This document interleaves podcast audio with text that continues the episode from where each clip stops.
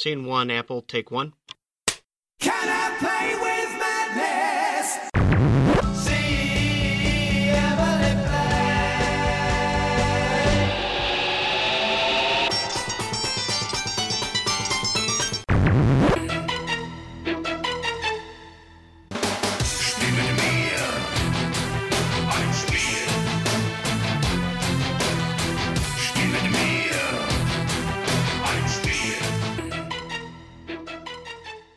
Salut à toutes, salut à tous et bienvenue dans ce nouvel épisode de Playtime. C'est un épisode un peu particulier et pour plusieurs raisons. D'abord par euh, son sujet, on va continuer à parler euh, de jeux de société ou en tout cas de jeux en groupe, on verra si c'est vraiment du, jeu de société, mais en s'éloignant un peu des tables pour aller s'enfermer dans des salles obscures. Pas pour voir des films, mais pour sortir de ces salles obscures, puisqu'on va parler des escape rooms, des escape games. L'autre spécificité, c'est qu'on va faire deux épisodes successifs sur le sujet. Il y aura celui-ci et celui du mois prochain, donc celui de novembre. Aujourd'hui, pour le premier, on va aborder la chose euh, du point de vue des, des professionnels et des créateurs, et le mois prochain, ce sera du point de vue de l'utilisateur, du consommateur, du client. Il y a plein de termes différents pour, pour les mêmes personnes. Et pour l'épisode du jour, je reçois donc deux professionnels de deux escape rooms différents. Euh, à commencer par Clémence. Bonjour Clémence. Bonjour Flavien. Clémence, que si vous écoutez un autre podcast appelé Podcastorama, vous, vous l'avez peut-être entendu présenter Ramène ta science parce que tu fais aussi du podcast. Et oui, je suis partout. C'est ça. Et donc tu es de Epsilon, c'est ça? Epsilon Escape. C'est ça, Epsilon Escape. Et quel est ton rôle chez Epsilon Escape? Eh bien, je suis euh, manager, je suis la chef d'orchestre. Euh, C'est pas moi qui ai créé la boîte, mais je suis venue juste après. D'accord, et au dernier micro, ce sera Gabriel, peut-être plus connu par euh, les auditeurs du fait de ton, de ton passif ludique. Salut Gabriel. Salut. Et donc toi, t'es de l'autre côté de la frontière, chez Escape Prod, c'est ça? Tout à fait. Pareil, quel rôle? Euh, je suis gérant d'Escape Prod. Je... Gérant d'Escape Ouais. Prod. Là, on l'a monté à plusieurs et c'est moi qui m'occupe de, de, de, de la gestion. Le, le rôle de chef d'orchestre est rigolo, je vais garder ça aussi. D'accord, donc deux chefs d'orchestre. Je sais pas si les orchestres en ont deux, ça doit être délicat, mais euh, chacun d'un orchestre différent. On va creuser un peu le sujet tout à l'heure, mais d'abord, comme d'habitude, on va vite revenir sur votre parcours. Alors le parcours, c'est euh, d'abord peut-être en dehors du, jeu de société. On va peut-être commencer par toi, Clémence, au niveau de, de ton passé professionnel, de tes études, etc. Euh, pas forcément en lien aux escape rooms, mais euh, en dehors de ça. Alors effectivement, rien à voir. Après, en même temps, c'est tellement récent comme euh, comme domaine que je pense qu'il y a personne qui est diplômé en escape room aujourd'hui. Euh, non, moi j'ai euh, j'ai un parcours qui a rien à voir et qui a été euh, assez euh, tortueux euh, avant ça, puisque j'ai euh, j'ai commencé par euh, des études de sociaux que j'ai vite arrêté pour embrayer sur de la psychologie puis de la neuropsychologie. Donc j'ai Plein de actuellement trucs sans déboucher, quoi. donc, ah, disons que euh, c'était, oui, c'est pas les métiers euh, où il y a le plus de place. mais euh, mais donc je suis partie en neuropsychologie parce que euh, parce que je voulais du concret et puis parce que le fonctionnement du cerveau c'est quelque chose de passionnant. Et puis ensuite j'ai complètement changé mon fusil d'épaule. Alors pas aller dans une pas pour aller dans une branche où ça paye mieux hein, parce que je me suis orientée vers le journalisme et la radio. Euh, mais donc voilà, j'ai fait un master 1 en neuropsychologie et ensuite euh, un diplôme en deux ans niveau euh, niveau BTS euh, dans une école spécialisée en radio. Et donc j'ai une formation de journaliste. D'accord, donc le journalisme et la radio. Et toi, Gabriel, en, dehors du jeu de société, justement, par où t'es passé? Euh, en dehors du jeu de société, je suis pas passé par grand chose parce que j'ai quand même mes, mes premiers vrais travails c'était euh, c'était dans le jeu de société. Mes études c'est des études d'art du spectacle euh, à Metz. Je suis euh, j'ai fait Je- Oui, je suis, euh, je suis pas Lorrain d'origine, mais pardonne quand même. en Lorraine, ouais. Et, euh, et donc, euh, donc voilà, je suis officiellement diplômé en conception et mise en œuvre de projets culturels. Euh, je suis très content, ce qui fait qu'à l'époque, je faisais beaucoup, beaucoup de théâtre et euh, de de trucs dans ce genre-là. Euh, mais dès que j'ai commencé à travailler, à gagner ma vie, c'était autour du jeu de société, dans tous les cas, que ce soit... A 13 ans. Comment? À 13 ans. non, non, à, à 21, 22 ans, dans ces eaux-là. Et alors, on va venir un peu sur, euh, sur votre parcours ludique. Euh, Clémence, toi, d'un point de vue du, du jeu de société, est-ce, à quoi tu joues? Comment tu rentres là-dedans? Euh, dans ta prime jeunesse ou un peu plus tard au collège, lycée, quand c'est les heures de perm? Alors, bah, le jeu de société, faut savoir que euh, moi, je suis née dans une famille qui n'aime pas ça. Donc, pendant très longtemps, je suis passée euh, entre les mailles du filet. Je jouais de temps en temps euh, aux petits chevaux, euh, aux jeux de loi, enfin, les grands classiques, euh, aux mille bornes, etc. Euh, et puis, finalement, j'ai découvert ça vraiment sur le tard. Je me suis d'abord intéressée aux jeux vidéo. Et puis euh, parce que euh, des, des amis que je fréquentais à partir de, je sais pas, la vingtaine à peu près, euh, eux étaient des, des, des grands joueurs. euh, j'ai commencé à m'y intéresser à ce moment-là. Et alors, euh, si t'as quelques noms qui t'ont fait intéresser euh, justement à ce média-là? Oh, alors, bah, un grand classique, mais qui marche toujours bien, c'est euh, Bang, Wanted. Je sais plus quel est le nom Mhm. maintenant. Euh, Ouais, c'est un chemin tortueux lui aussi. hein. Comme tes études, ça a été euh, Bang Wanted, Wan- Wanted Bang. C'est ça, mais en tout cas, euh, toujours un, un succès, ça, ça, ça fonctionne toujours. J'ai passé de, de super bonnes soirées avec mes amis à y jouer. Euh, les grands classiques des jeux apéro, euh, euh, tous les Times Up, Jungle Speed, etc. Quoi d'autre? Et aujourd'hui, justement, un peu, si tu devais en, citer quelques-uns auxquels t'as pu, que, que t'as pu essayer depuis quelques années? Euh, alors récemment, bah alors récemment, euh, moins de jeux de société ces dernières années puisque j'étais plus dans l'escape game. Euh, encore que euh, je, je continue à, m'y intéresser, hein, mais c'est plus quand j'ai l'occasion. Euh, non, dernièrement j'ai découvert Concept. Qui est très très chouette, qui est un jeu où, euh, bah, comme son nom l'indique, il faut faire deviner des concepts. Alors ça commence très simple, mais euh, ça peut euh, ça peut partir très loin euh, et, et devenir un véritable casse-tête puisqu'il faut faire deviner des concepts avec des petits pictogrammes uniquement, en les associant les uns aux autres.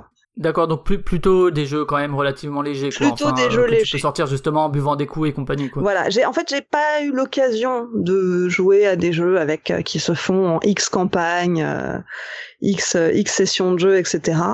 Euh, et puis parce que euh, parce que tout simplement c'est assez difficile qu'on se retrouve avec mes amis euh, et qu'on trouve des moments en commun, donc euh, on essaye de, de faire ça de manière plus ponctuelle. D'accord. Et toi, Gabriel, euh, comment tu découvres ce média-là? Comment t'évolues euh, en suivant l'évolution même du média? Euh, moi, j'ai commencé à jouer à des jeux de société très jeune. J'ai beaucoup joué quand euh, dans ma famille on avait beaucoup de jeux de société, des classiques, hein, du MB et ce genre de trucs, mais on jouait quand même énormément. Au collège, je pense que j'étais un bon cliché de petit geek et je jouais énormément à des jeux vidéo. J'ai commencé à m'intéresser aux jeux de rôle aussi. Et euh, je pense que mon entrée dans le jeu de société dit moderne, euh, c'est comme beaucoup de gens autour de 2003 dans ces eaux-là, avec euh, les loups-garous tirent lieu et ce genre de choses, où euh, bah, c'était pendant mes études justement avec euh, une bande d'amis, on découvre beaucoup ce genre de jeux et, euh, et c'est à partir de là qu'on a commencé à, à faire de l'animation. C'était les premières euh, démarches par rapport à ça. On s'est mis à, à animer beaucoup dans des bars, on, on, on des animations jeux dans, dans ces bars-là. Et donc euh, moi je jouais beaucoup à beaucoup de choses différentes. Euh, j'ai du mal à définir une catégorie de jeux que je préférerais. Euh, je joue de moins en moins à des gros jeux velus parce que j'en ai plus spécialement le temps et parce que j'en ai aussi beaucoup bouffé avec mon ancien boulot et que euh, en fait c'est pas nécessairement ce qui m'éclate le plus. J'y joue de temps en temps avec plaisir, mais c'est pas euh, ce que je cherche et ce que ce que je veux faire. Euh, J'aime mieux. Si t'avais les- quelques noms pareils aujourd'hui euh, auxquels tu joues avec plaisir justement? C'est très cliché de dire ça pour un mec qui gère un escape game, mais euh, Unlock Mhm. très On clairement. en parlera de toute euh, façon dans la partie enfin, escape. Ouais, j'imagine. Mais qui est, qui est très réussi, euh, qui a très réussi, qui a énormément de défauts euh, sur plein d'aspects, mais qui est, qui est génial. C'est vraiment une, une très belle réussite et c'est très classe. Euh, j'ai joué à beaucoup de jeux qui parlent d'escape room, en fait, parce qu'il y en a quand même pas mal qui sont sortis. Et euh, donc euh, j'ai fait Escape Game, non Escape Room the Game, euh, qui est fait par les mecs de Spin Master, euh, qui était euh, très correct aussi. C'est pas très connu, je crois que ça n'a pas été traduit en Mhm. français encore, mais euh, voilà. Euh, dernièrement, j'ai fait quoi? L'année dernière, on a fait la campagne de Pandemic Legacy avec euh, avec euh, ma copine et euh, un couple d'amis dont euh, dont Théo Rivière que les auditeurs connaissent peut-être vu que c'est Mhm. un ancien chez Yellow qui travaille chez Repoprod et qui habite à 10 minutes à pied de chez moi. Et puis voilà, je pense que Ah. le dernier jeu auquel j'ai beaucoup joué, c'est ça. D'accord. Euh, peut-être justement au niveau du, du travail dans le monde ludique, alors peut-être euh, Clémence, est-ce que euh, ça, ça, ça t'est venu à l'idée de travailler dans, dans ce monde-là en dehors des, des escape games, que ce soit euh, est-ce que t'as fait des protos dans ton coin toute seule ou avec des amis à essayer d'imaginer des jeux ou jamais? Non, non, non. Pour la, pour ma part, moi, j'ai avant ça, je n'avais pas de, j'avais pas de, de velléité à travailler dans ce milieu-là, même si c'est un milieu qui est, qui est très, très sympa. Et effectivement, c'est vrai que euh, créer de nouveaux jeux, euh, c'est, c'est intéressant. Et je l'ai, je l'ai découvert finalement à travers les escape games, mais euh, avant de, de- d'arriver euh, dans le milieu des escapes, non. D'accord. Et toi, Gabriel, alors toi, on va on va s'attarder peut-être un peu plus parce que t'as un parcours euh, que les auditeurs peut connaissent peut-être un peu mieux, mais euh, sur lequel il, est intéressant de revenir, même si on va pas s'approfondir, on va pas approfondir particulièrement ton parcours, sinon on partirait sur une émission de deux heures sur ton parcours. Donc, d'abord, quand tu rentres dans le monde du jeu, Euh, la fin de l'ours Oui, euh, la fin de l'ours, c'est presque le début, parce que j'ai travaillé pour Matago un peu avant. Je faisais beaucoup d'animations dans des salons avec Hicham. D'accord. Enfin, beaucoup. Je faisais régulièrement des animations dans des salons avec Hicham, euh, qui est le gérant de Matago. Euh, et puis, euh, effectivement, il y a plusieurs étapes dans mon parcours professionnel dans le jeu de société. Il y a la fin de l'ours, qui est un café-jeu à Nancy, euh, qu'on a créé en 2008 avec Maxime Rambourg, qui est l'auteur maintenant de The Big Book of Madness et Mada... Et, Arena euh, for the Gods et, et, Arena le for truc the le Gods, plus. euh, et le truc le plus, qui personnellement est euh, un jeu que j'adore. Euh, et donc, euh, donc on avait monté ce café jeu qui existe toujours, qui est en train de déménager d'ailleurs, qui change de local euh, à Nancy après 9 ans d'existence. Euh, dont je suis plus le président maintenant. Après la deuxième grande étape c'est que j'ai travaillé pour Yellow, euh, éditeur distributeur de jeux de société lorrain, donc en banlieue de Nancy, euh, pour lequel j'ai travaillé pendant 5 ans, un tout petit peu moins je crois, euh, dans ces eaux-là. Euh, J'étais ce qu'ils appellent chef de projet, ce qui veut dire en fait, grosso modo, éditeur. Donc euh, on est chargé de la sélection des jeux auprès des auteurs, du développement des jeux en partie, euh, du travail graphique, euh, de la direction artistique, euh, du travail avec l'usine. Bon maintenant je pense qu'ils ont changé un petit peu la méthode de travail et que le travail est un peu plus euh, partialisé, ce qui est un bien et un mal d'ailleurs. Je pense qu'ils ont pas eu tort de faire ça. Mais à l'époque en tout cas on faisait tout quand on était chef de projet, c'était cool. Donc pendant longtemps j'étais tout seul chef de projet. Après on a recruté du monde, ce qui était euh, très chouette. Et, euh, j'ai quitté euh, Yellow euh, il y a deux ans maintenant euh, pour euh, monter un projet d'escape game qui s'est transformé en Escape Prod à Bruxelles. Ce qui est en lien avec le jeu de société puisque la, la base c'était une discussion avec euh, Thomas et Cédric qui sont les patrons de Repo Prod, Repo Production qui est une maison d'édition de jeux de société qui est à Bruxelles. Donc Clémence a cité quelques jeux existe. juste avant. Exactement, qui édite des jeux tels que Time's Up ou Concept, par exemple, euh, mais également Seven Wonders euh, et bien d'autres, et qui euh, avaient tous les deux envie de faire des escape games, mais on n'avait pas le temps. Ils voulaient investir dans un truc comme ça, mais euh, c'était compliqué, ils savaient pas par quel biais passer, et donc euh, la rencontre s'est bien passée, parce que moi et Guylaine, donc ma copine, on cherchait à monter ce projet-là, et on avait clairement le temps et l'envie, et donc on a décidé de monter ensemble le projet sur Bruxelles. Et, et donc ouais, pour revenir sur Yellow, donc c'est vrai que tu étais chef de projet et euh, alors les, les plus jeunes euh, entrants dans le jeu de société qui écouteraient ce podcast te connaissent peut-être pas parce qu'effectivement t'es t'es parti depuis deux ans. Il y a eu pas mal de mouvements chez Yellow depuis d'ailleurs. Oui. Et euh, mais c'est toi qui allais notamment chez Trick Track pour présenter les jeux avec Oui. Mathieu quand Mathieu est arrivé. Mais euh, bon à l'époque c'était aussi, euh, je pense dans dans la casquette de chef de projet de faire la communication, même si euh, justement après Mathieu était spécifique là-dedans. Mais euh, donc voilà pour resituer un peu chez Yellow. Euh, et donc depuis effectivement ce, ce projet d'escape euh, game, escape room, on va enchaîner là-dessus. D'ailleurs, euh, Clémence, est-ce qu'on dit escape room ou escape game? Les deux se disent. Après, on sait que en France, Escape Game prend le dessus quand même au niveau des, des recherches parce qu'on fait un petit suivi là-dessus et euh, Escape Game est, Pour le est référencement largement notamment, j'imagine. Ouais. Ouais. Ah ouais. Donc escape game plutôt. Et il n'y a pas une, euh, un mot français? Est-ce que les Québécois appellent ça les, les jeux d'échappement, d'écha- d'échappatoire, d'évasion? On peut dire jeu d'évasion grandeur nature, mais euh, mais en général, Escape Game, Escape Game se, se suffit euh, à lui-même. D'accord, donc plutôt escape game si vous, si vous croisez des gens, même si escape room fonctionne aussi. Euh, Gabriel, une rapide définition. Une, euh, un escape game, c'est quoi? Un escape game, c'est un jeu coopératif en équipe euh, où le principe c'est que on est dans un espace, la plupart du temps clos, et on va avoir un temps limité, la plupart du temps une heure, pour réussir à en sortir. Sauf que sur notre chemin, il va y avoir plein de choses qui vont nous empêcher de progresser. Il va falloir les débloquer en résolvant des énigmes, même si le terme énigme est rarement le bon, euh, mais en manipulant plein d'objets, en regardant autour de soi. En général, on arrive à retrouver le chemin de la sortie ou pas, vu qu'on a une heure pour, enfin un temps limité en tout cas pour le faire. Clémence, est-ce que tu es d'accord avec cette définition? Ouais, ouais, c'est ça. C'est un, un- dans un espace déterminé, un nombre de personnes. bah Alors entre 5 et euh, ça peut, enfin pour un escape game, on va dire entre entre 3 et 6 personnes. Au-delà, ça devient compliqué. Sur un temps limité, en général une heure, et avec euh, une mission bien précise à accomplir. Parce que, enfin, au vu de tous les scénarios qui existent, l'objectif c'est pas forcément de s'échapper. Ça peut être euh, de désamorcer une bombe, ça peut être de sauver la planète. Enfin, dans l'histoire, on n'est pas forcément enfermé quelque part. D'accord. Et Gabriel a évoqué la notion de coopération, de jeu coopératif. Est-ce que c'est une, euh, une euh, dans l'essence de l'escape game ou bien euh, est-ce que ça existe ou est-ce que c'est possible de faire des, des trucs compétitifs où il y aurait euh, sur la même salle deux équipes qui s'affrontent et où on entrerait dans la, dans la compétition? Clémence, peut-être? Ouais. La, bah, la, la majeure partie des escapes euh, nécessite une vraie coordination, une vraie coopération entre les participants. Il y a quelques cas particuliers. Je sais qu'il existe au moins une salle, par exemple, en Russie, qui permet de jouer tout seul. Avec des Kalachnikov. enfin, Pas loin. On est enfermé dans un cercueil. D'accord. Avec Vladimir Et Poutine. euh, voilà, c'est après les Kalachnikov. Et puis euh, et puis après il y a des versions de jeux aussi euh, destinées à un public à, à des groupes plus grands, mais là on n'est plus vraiment en escape, on est dans la, la résolution d'énigmes au sens plus large. Euh, J'ai vu aussi un escape où il était possible d'affronter la même équipe au sein de la même salle, mais je pense que c'est vraiment un cas particulier. D'accord, pour l'instant, donc la coopération reste euh, un des moteurs principaux de, de l'escape game. Alors, on va, on va présenter rapidement les deux euh, dans lesquels vous travaillez, que vous orchestrez, hein, puisque vous êtes tous les deux définis comme chef d'orchestre. On va commencer par Epsilon Escape, du coup, Clémence, peut-être euh, euh, très rapidement la genèse, euh, tout ce qui est emplacement, nombre de salles et compagnie. Ouais, alors Epsilon Escape, donc euh, nous on est basé à Paris, au centre de Paris, dans le deuxième arrondissement. Voilà.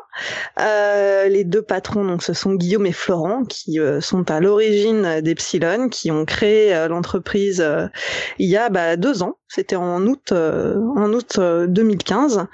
Euh, et puis notre enseigne a ouvert ses portes euh, en janvier 2016.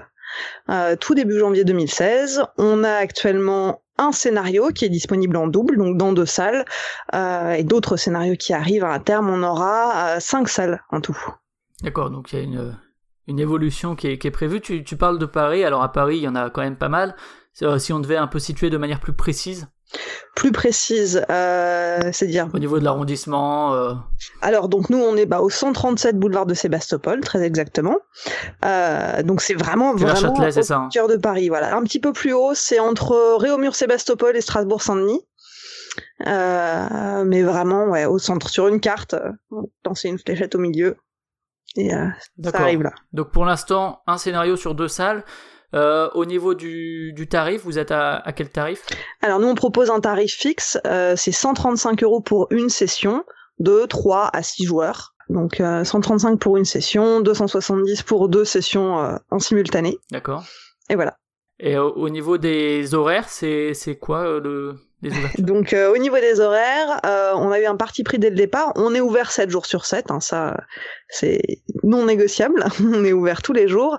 Euh, on est ouvert en continu le week-end de 10h première session jusqu'à 23h30 puisque la dernière session démarre à 22h. Euh, la semaine en revanche, on ouvre au public à partir de 18h mais la journée on fait jouer aussi, on accueille des entreprises. Donc là c'est à la demande. D'accord, on parlera spécifiquement de, de, cette, de cette pratique-là de séminaire ou d'accueil d'entreprise. Mhm. Au niveau du nombre de personnes employées par Epsilon, Euh, actuellement, au niveau des Game Masters ou au total?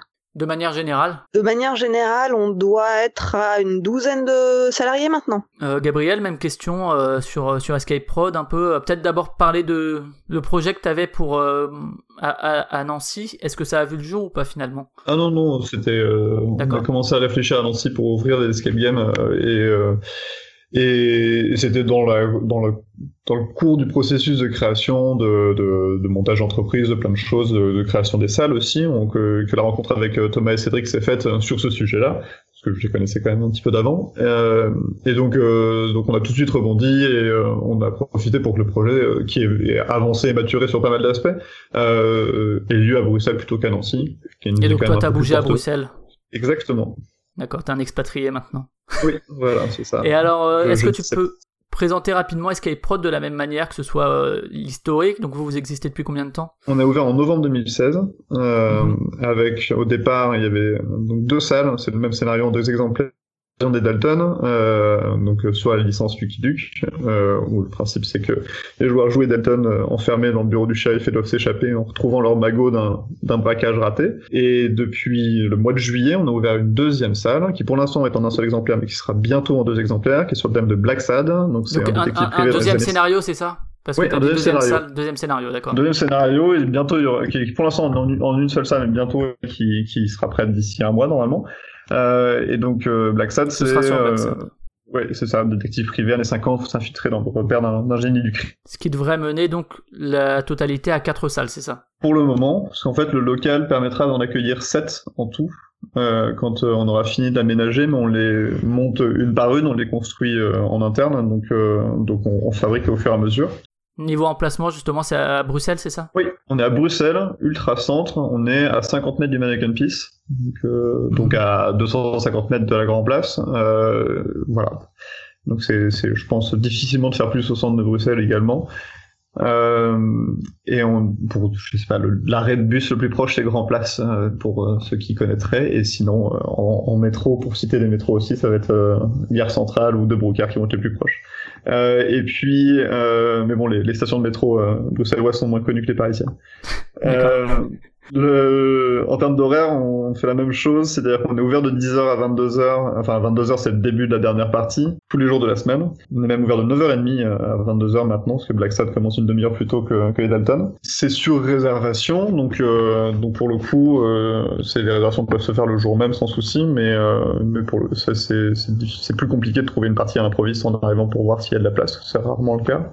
Voilà pour le- les horaires. En termes de tarifs, on est sur un tarif qui est différent en fonction du nombre de joueurs, mais c'est grosso modo 100 euros la partie. Et après, c'est euh, euh, un petit c'est un prix par par nombre de personnes. Donc euh, à deux personnes, c'est 45 par joueur. À trois, c'est 30. À quatre, c'est 25. À 5, c'est 22. Et à 6, c'est 20. D'accord. Et au au niveau du lien à Repo Production, justement, euh, parce que c'est Escape Prod, alors euh, vous deux, vous êtes euh, gérants, c'est ça, euh, enfin chacun co-gérant, et euh, Cédric et Thomas sont euh, actionnaires majoritaires, c'est ça? Oui, c'est ça. En fait, euh, euh, donc Cédric et Thomas travaillent pas pour, dans, dans Escape Prod au quotidien. Euh, C'est deux entreprises vraiment différentes, euh, en fait, Repo Prod et Escape c'est deux Prod. voilà. entreprises différentes. Ouais. On se voit très régulièrement, on discute et euh, on, on fait des- plein de réunions pour euh, parler de l'avancée de plein de choses. Mais au final, le- le- les deux entreprises et le, le lien entre entre les deux entreprises, c'est eux en fait. C'est- eux en tant que que, que personnes qui euh, qui gèrent d'un côté Repoprod et qui sont euh, les, les fondateurs et actionnaires principaux de d'Escape Prod.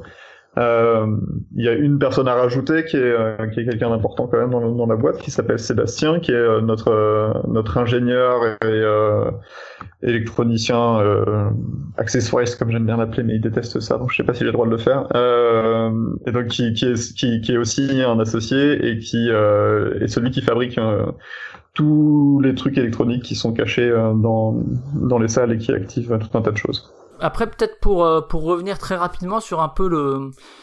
Alors aujourd'hui, l'escape game, c'est vrai que c'est quelque chose de assez, assez connu, hein, même repris par les médias, etc. Mais euh, c'est pas si ancien que ça. Euh, Clémence, peut-être un historique rapide d'où ça vient finalement un peu ce, ce, cette, façon de ce loisir et quand est-ce que ça arrive en France et un peu l'évolution aujourd'hui où on en est en France?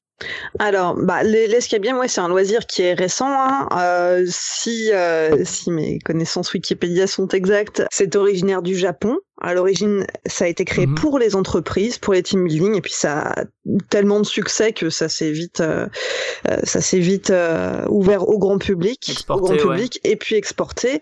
En Europe, euh, la capitale de l'escape game, c'est Budapest. Euh, Il y a, je crois, plus de 100, 100 rooms euh, qui sont, euh, qui sont dispersés un peu partout dans la ville. À Paris, on a aujourd'hui une trentaine d'enseignes. Nous, on était les 20e à ouvrir. Donc ça veut dire que en l'espace de un an et demi, finalement, il y a déjà 10 enseignes supplémentaires qui ont ouvert leurs portes.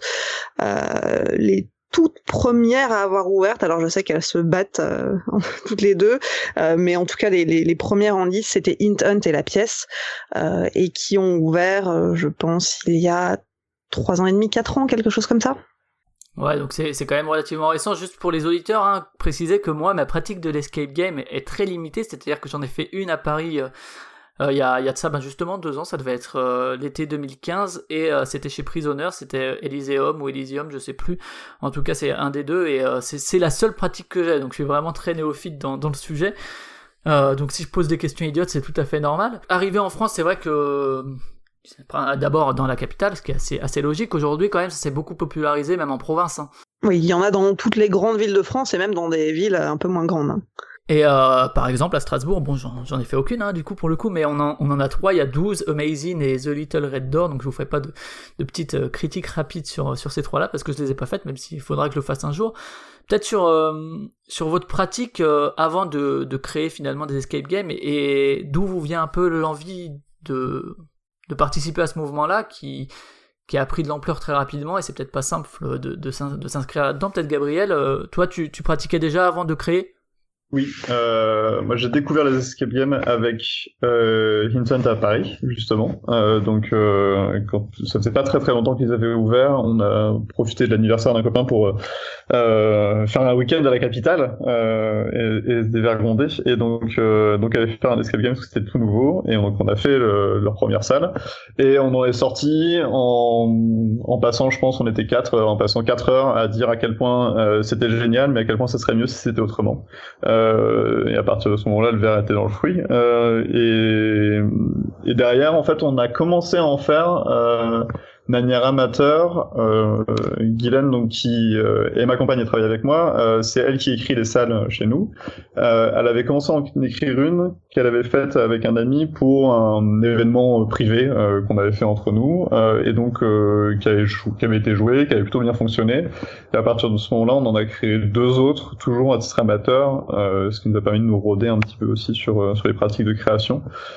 Et en termes de parties jouées, c'est venu petit à petit au fur et à mesure. Maintenant, j'en n'ai pas joué tant que ça, je pense, par rapport à des gens, en tout cas, dont, dont, dont- c'est le, le métier. J'en ai fait une trentaine en toute salle, euh, dont beaucoup à Budapest d'ailleurs, une bonne dizaine à Budapest, euh, qui est une, salle, une ville qui est intéressante pour ça, euh, comme, comme tu disais juste avant, parce que il y a beaucoup de salles, et en plus de ça, c'est très peu cher euh, par rapport à des prix euh, français ou belges, euh, dans le sens où euh, tu vas en avoir pour une trentaine d'euros par personne, donc tu peux te permettre de les enchaîner euh, sans trop de soucis. Et, euh, et la ville est chouette en elle-même, donc euh, si, si t'as l'occasion, ça vaut le coup. Et toi, Clémence, justement, ta, ta, pra- ta pratique et d'où vient euh, l'envie de participer à ce mouvement global? Alors moi j'ai fait les choses un peu euh, un peu à l'envers euh, par rapport à Gabriel. En fait je suis arrivée dans le, le projet Epsilon euh, un peu par hasard. Euh, J'étais encore journaliste à l'époque quand mon ami Guillaume, donc un des, fondateurs d'Epsilon, euh, m'a proposé de rejoindre l'aventure. J'étais en train de chercher justement euh, à, sortir un peu de ce milieu-là. J'avais envie de, de passer vraiment à autre chose. Et donc, il savait que j'avais fait pas mal de bricolage et travaillé sur des chantiers, notamment quand j'étais plus jeune. Et donc, il s'est dit, bon, bah, on va lui proposer de nous aider pour la création des salles, pour toute la partie travaux, création, scénographie, etc. Euh, et puis ensuite, une fois que le centre euh, a été ouvert, je suis devenue manager. Donc ça, c'était euh, ça, c'est la façon dont j'y suis arrivée. Euh, et finalement, j'ai joué. Alors j'ai joué un peu moins que Gabriel et pas tant que ça, effectivement, pour quelqu'un qui travaille dans un escape, j'ai dû faire, je pense, entre 20 et 25 salles. Par contre, j'ai beaucoup beaucoup joué à tout ce qui est euh, point and click sur ordinateur, euh, tous les jeux d'escape qu'on peut trouver sur smartphone, smartphone également. Ça, c'est des choses qui m'intéressaient déjà bien avant. Et puis c'est vrai que par contre, à partir du moment où j'ai mis le, le doigt dedans, j'ai commencé vraiment à m'y intéresser, à en faire d'autres en vrai, euh, et même à en créer, puisque euh, j'ai euh, j'ai collaboré avec une association étudiante qui s'appelle euh, le Club Enigma et qui monte, qui, qui organise en fait des escape game jam, donc sur un week-end. Le vendredi, le samedi, les participants se retrouvent et créent l'escape, et le dimanche propose un escape jouable toute la journée. On fait une dizaine de sessions dans la journée. Et donc ça, j'ai accompagné cette association-là sur plusieurs événements comme ça. D'accord, c'est quelque chose qui se trouve beaucoup dans le jeu vidéo, hein, les game jams notamment, et c'est vrai que voir que ça touche déjà le ce, ce loisir-là après si peu de temps, c'est assez ouf quoi. Quand on voit dans le jeu de société, c'est quelque chose qui a commencé à se mettre en place aussi, mais euh, beaucoup moins en tout cas.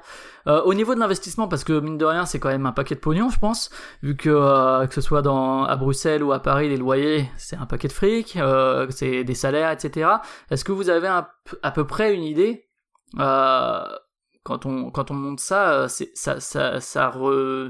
enfin pas ça monte à combien précisément, mais euh, comment est-ce qu'on monte entre guillemets un business plan pour euh, se lancer dans l'escape game? Parce que la passion c'est bien mais ça met pas de de gruyère dans les pattes. Alors, au niveau des finances, euh, en fait, un, un escape game, c'est un peu comme monter euh, un bar ou un restaurant. Tout dépend de combien on choisit de mettre aussi au départ et du résultat qu'on veut. Euh, on peut avoir des, euh, des décors fantastiques réalisés par des décorateurs professionnels qui ont bossé chez Disney ou dans le cinéma. On peut avoir des, des effets spéciaux euh, hallucinants. Euh, mais il faudra mettre le prix derrière. Après, on peut aussi faire des escape games tout à fait jouables avec trois bouts de carton, euh, bon, qui n'ont pas vocation à, à durer, hein, mais euh, mais ça, c'est ce qu'on voit justement en escape game jam, c'est qu'on peut réaliser des choses vraiment réussies avec peu de moyens.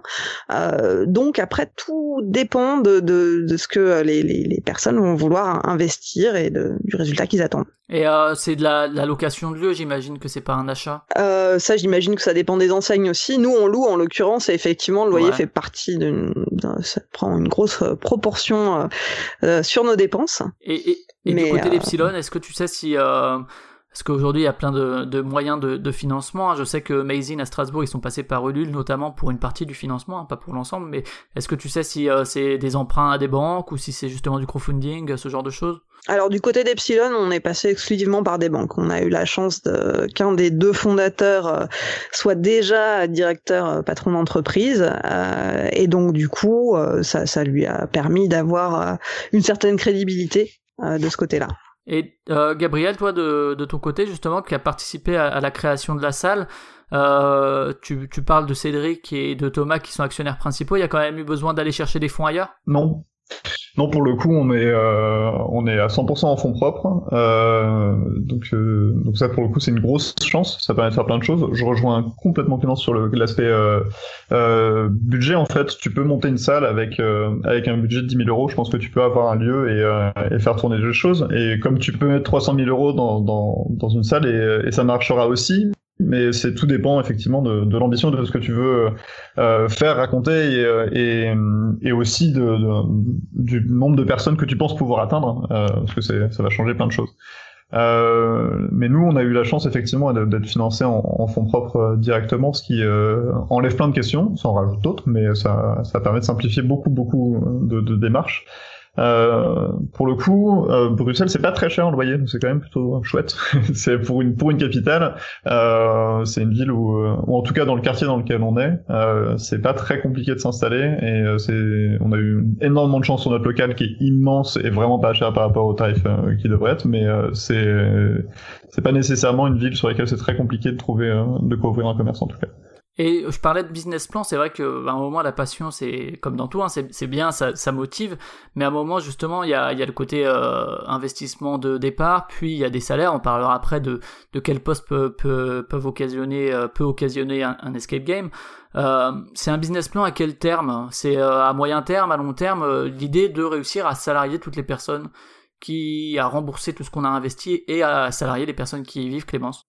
Bah, je pense que alors pour euh, pour la, le remboursement de ce qui a été dépensé, tout dépend des, des dépenses euh, en amont. Clairement, avec un un escape game euh, fait avec des, des petits moyens, euh, très vite, euh, ça peut être remboursé. Après, les salaires, évidemment, on a une équipe de game master à, à faire tourner, à faire vivre. Donc ça, c'est quelque chose qu'on, je sais pas comment dire, c'est c'est c'est Je vais, reformu- je vais reformuler peut-être ma question. Est-ce qu'aujourd'hui, deux ans après la, la création d'Epsilon et un an et demi après l'ouverture, est-ce que euh, vous êtes dans une démarche de rentabilité Alors, on n'est pas encore dans une démarche de rentabilité dans la mesure où euh, où on a seulement une partie des salles euh, qui est exploitée, vu qu'il nous en reste encore trois à terminer.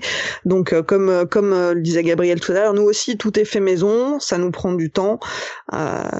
Et effectivement, là, entre l'ouverture et puis la, la, la prochaine salle qui devrait ouvrir dans quelques mois, bah, il se sera passé plus d'un an et demi. Donc, c'est un an et demi de développement, de travaux, de de d'électronique. Euh, ça aussi, c'est c'est un coût qu'on prend en compte. Après, pour ce qui ce qui concerne euh, le, on va dire les, les salaires, etc. Aujourd'hui, on arrive à, payer tous nos employés. euh. Gabriel, de ton côté, justement, quand euh, vous montez ça, euh, encore une fois, hein, c'est un peu aujourd'hui comme dans le jeu de société où la passion c'est c'est bien euh, pendant un moment, mais à un moment faut réussir à en faire une entreprise. C'est c'est pas suffisant pour pour manger. Euh, comment ça se passe du côté de, de Escape Prod? Euh, Pour le coup, euh, le business model, c'est moi qui, enfin le business plan, c'est moi qui l'ai monté, euh, et, euh, et l'objectif de départ, c'était faire en sorte que les gens qui travaillent pour Escape soient payés de toute façon, quoi qu'il se passe. Donc euh, que ça soit euh, Guylaine et moi qui sommes les premiers à être, euh, à avoir été payés pour par la structure, euh, c'était dès le départ prévu et ça fait partie du, du plan financier. On a une équipe d'animateurs également, on a, on a quatre animateurs qui travaillent avec nous et, euh, et de la même manière ils sont ils sont payés, ça c'est pas un souci.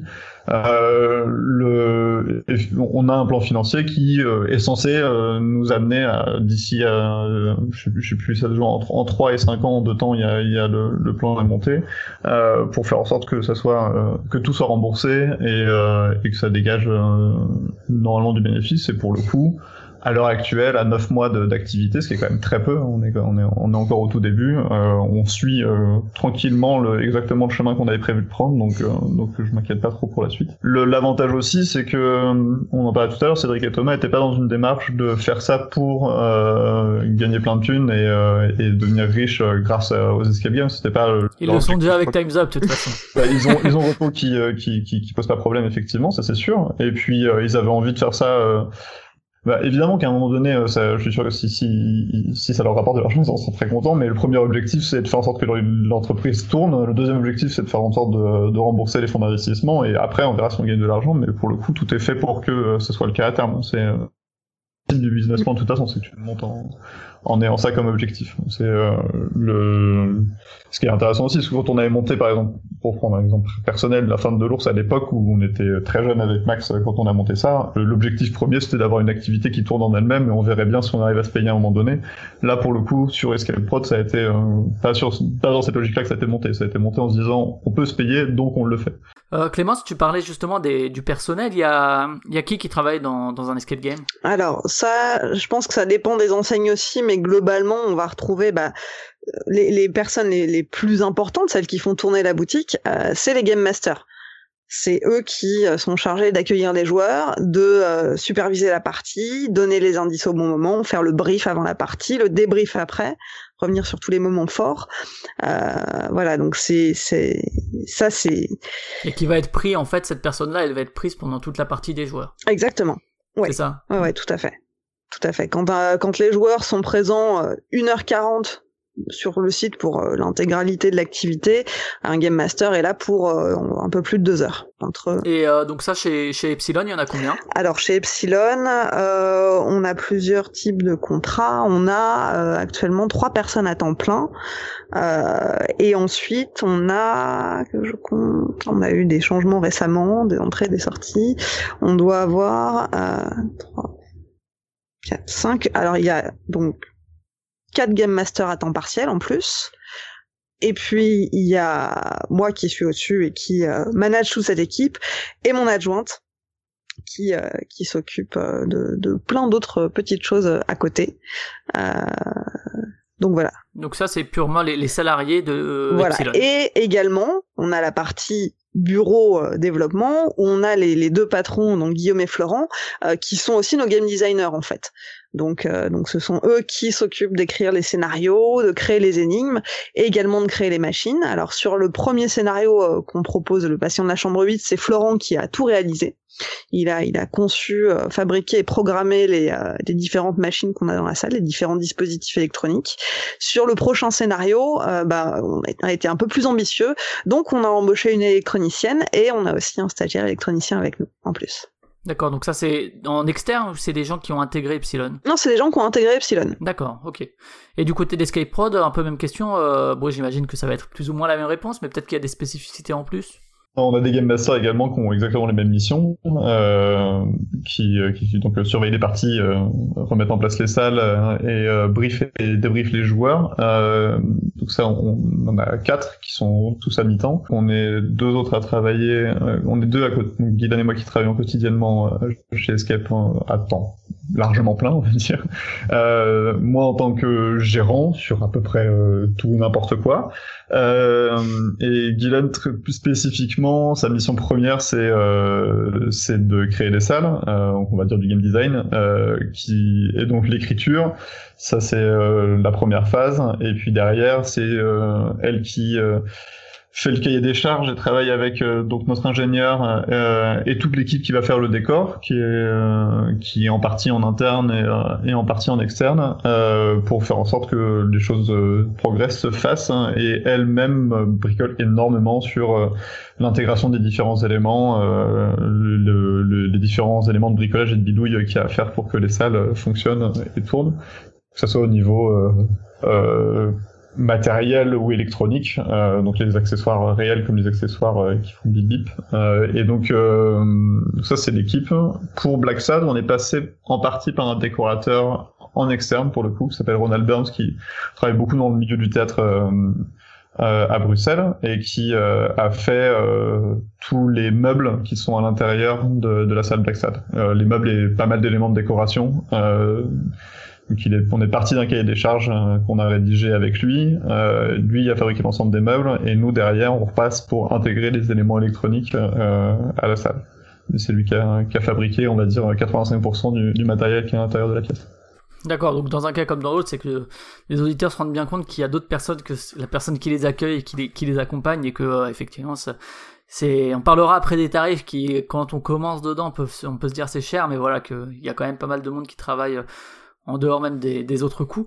Euh, Clémence, au début quand on veut créer euh, bon alors toi tu nous as dit que tu arrivé un peu sur, le chemin mais quand on veut euh, créer un, escape game à quoi on pense euh, en premier lieu? Est-ce que ça va être le nombre de salles qu'on va ouvrir? Est-ce que c'est des thèmes? Est-ce que c'est des idées mécaniques? Alors, je sais que euh, pour en avoir pas mal discuté avec Guillaume et, Florent, eux avaient euh, certaines envies, certaines idées bien précises. Euh, avant tout, ce qu'ils voulaient, c'est avoir un univers cohérent. Donc, euh, on a décidé, euh, enfin, ils ont décidé de, euh, de baser Epsilon et toute son histoire autour d'un personnage unique, Edmond Epsilon, qui est un espèce d'aventurier des temps modernes, un peu Sherlock Holmes, un peu Indiana Jones, qui a vécu plein d'aventures, dont on a retrouvé les mémoires et qui servent d'inspiration pour les salles. Donc ça c'était euh, c'était le, le premier point. Euh, après, euh, je sais qu'au niveau de l'écriture de, de l'histoire du premier scénario, euh, ils ont vraiment travaillé ensemble, mais j'ai pas de, de détails plus que ça. Ça, ça reste un peu le, le secret de fabrication Mhm. finalement. Et euh, de, de ton côté, Gabriel, alors c'est c'est drôle parce qu'on on parle en termes un peu qui, qui rappellent euh, finalement les, les jeux de société. Est-ce qu'on pense d'abord au thème? Est-ce qu'on pense d'abord aux mécaniques? C'est vrai que vous, vous avez la particularité d'être basé sur des licences de BD. C'était un, un, un objectif de départ. Et peut-être pour revenir sur même ton premier projet à Nancy, c'est à partir de, de quoi que tu voulais créer? Alors en fait, on voulait la première chose qu'on voulait, c'était qu'il y ait un vrai sentiment d'aventure, qu'il y ait une histoire qui se raconte en jouant, que ce soit pas juste un enchaînement d'énigmes euh, qui soient là parce qu'elles sont là et qu'il n'y a pas d'explication particulière. Euh, Il y a beaucoup de salles qui euh, ont des très chouettes énigmes, mais qui sont extrêmement artificiellement intégrées euh, à l'ensemble. Et nous, on voulait vraiment que euh, à la fin, on se dise, euh, Ouah, c'est l'histoire de ça qu'on a vécu et quand il s'est passé ça, c'était chouette. Parce qu'au final, quand on sort d'un escape, le feeling qu'on a et ce qu'on raconte aux autres personnes, c'est jamais euh, le moment où on a décodé un truc et, euh, et, et la valeur du code et où était le cadenas. C'était le premier objectif chez nous, c'était de de qu'il y ait un vrai sentiment d'aventure. Le deuxième objectif qu'on voulait, c'était euh, de faire en sorte de pas être trop euh, geek en fait dans l'approche thématique euh, et donc on voulait parce qu'en fait le, le- la première réflexion c'était que quand j'en parlais à mon entourage euh, à mes parents par exemple euh, c'est un truc qui potentiellement leur faisait un peu peur en, en disant oula c'est bizarre et puis les thèmes c'était souvent euh, euh, des trucs euh, d'enquête un peu sérieux ou des trucs un peu zombies ou des trucs qui font peur et, et donc on voulait quelque chose qui dise non mais attendez en fait à peu près n'importe qui peut faire un escape game et à peu près n'importe qui pourrait s'en sortir à partir du moment où, l'escape euh, est aussi euh, ouvert dans, sa, construction.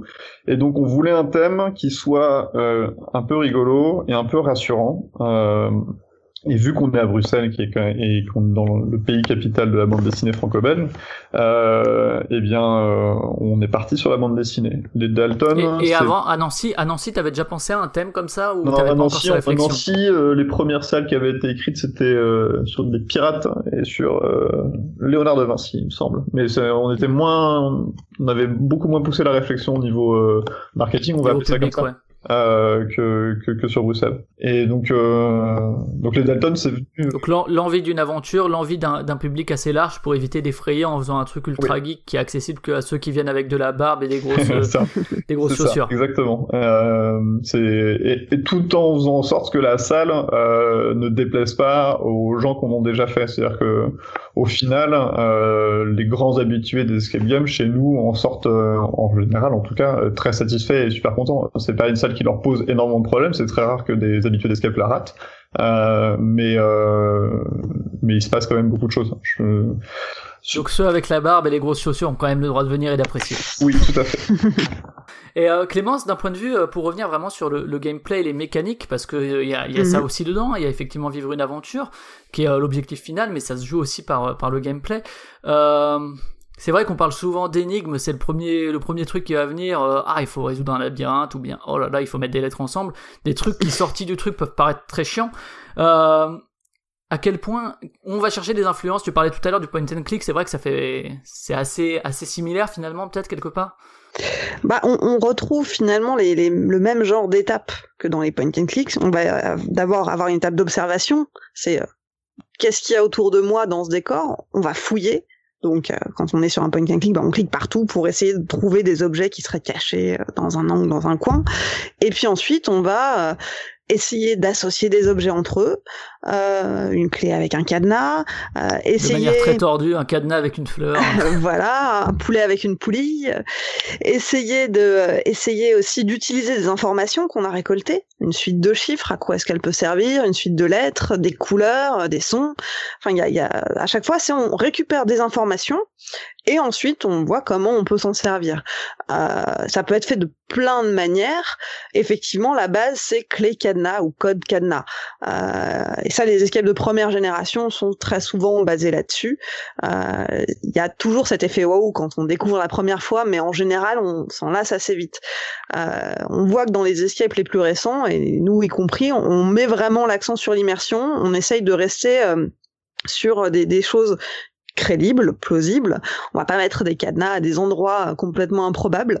Euh, et puis on essaie de les limiter surtout et de, laisser la place à d'autres mécanismes plus ingénieux, plus euh, plus inattendus. On essaie de surprendre. sans, sans spoiler, euh, comment est-ce qu'on peut sortir finalement de l'énigme de superposition de lettres ou de superposition de papier transparent euh, qui moi pour Prisoners pour le coup alors même si j'ai apprécié la salle hein, c'est vrai qu'au niveau des énigmes quand on repense après en fait euh, juste aux énigmes en dehors de l'expérience qu'on a pu vivre on peut se dire que finalement ça va alors c'est un peu dur mais pas forcément plus loin que les énigmes du télé 7 jours alors c'est un peu dur volontairement mais Ouais, on cite souvent Pixel Magazine de notre côté, mais ouais.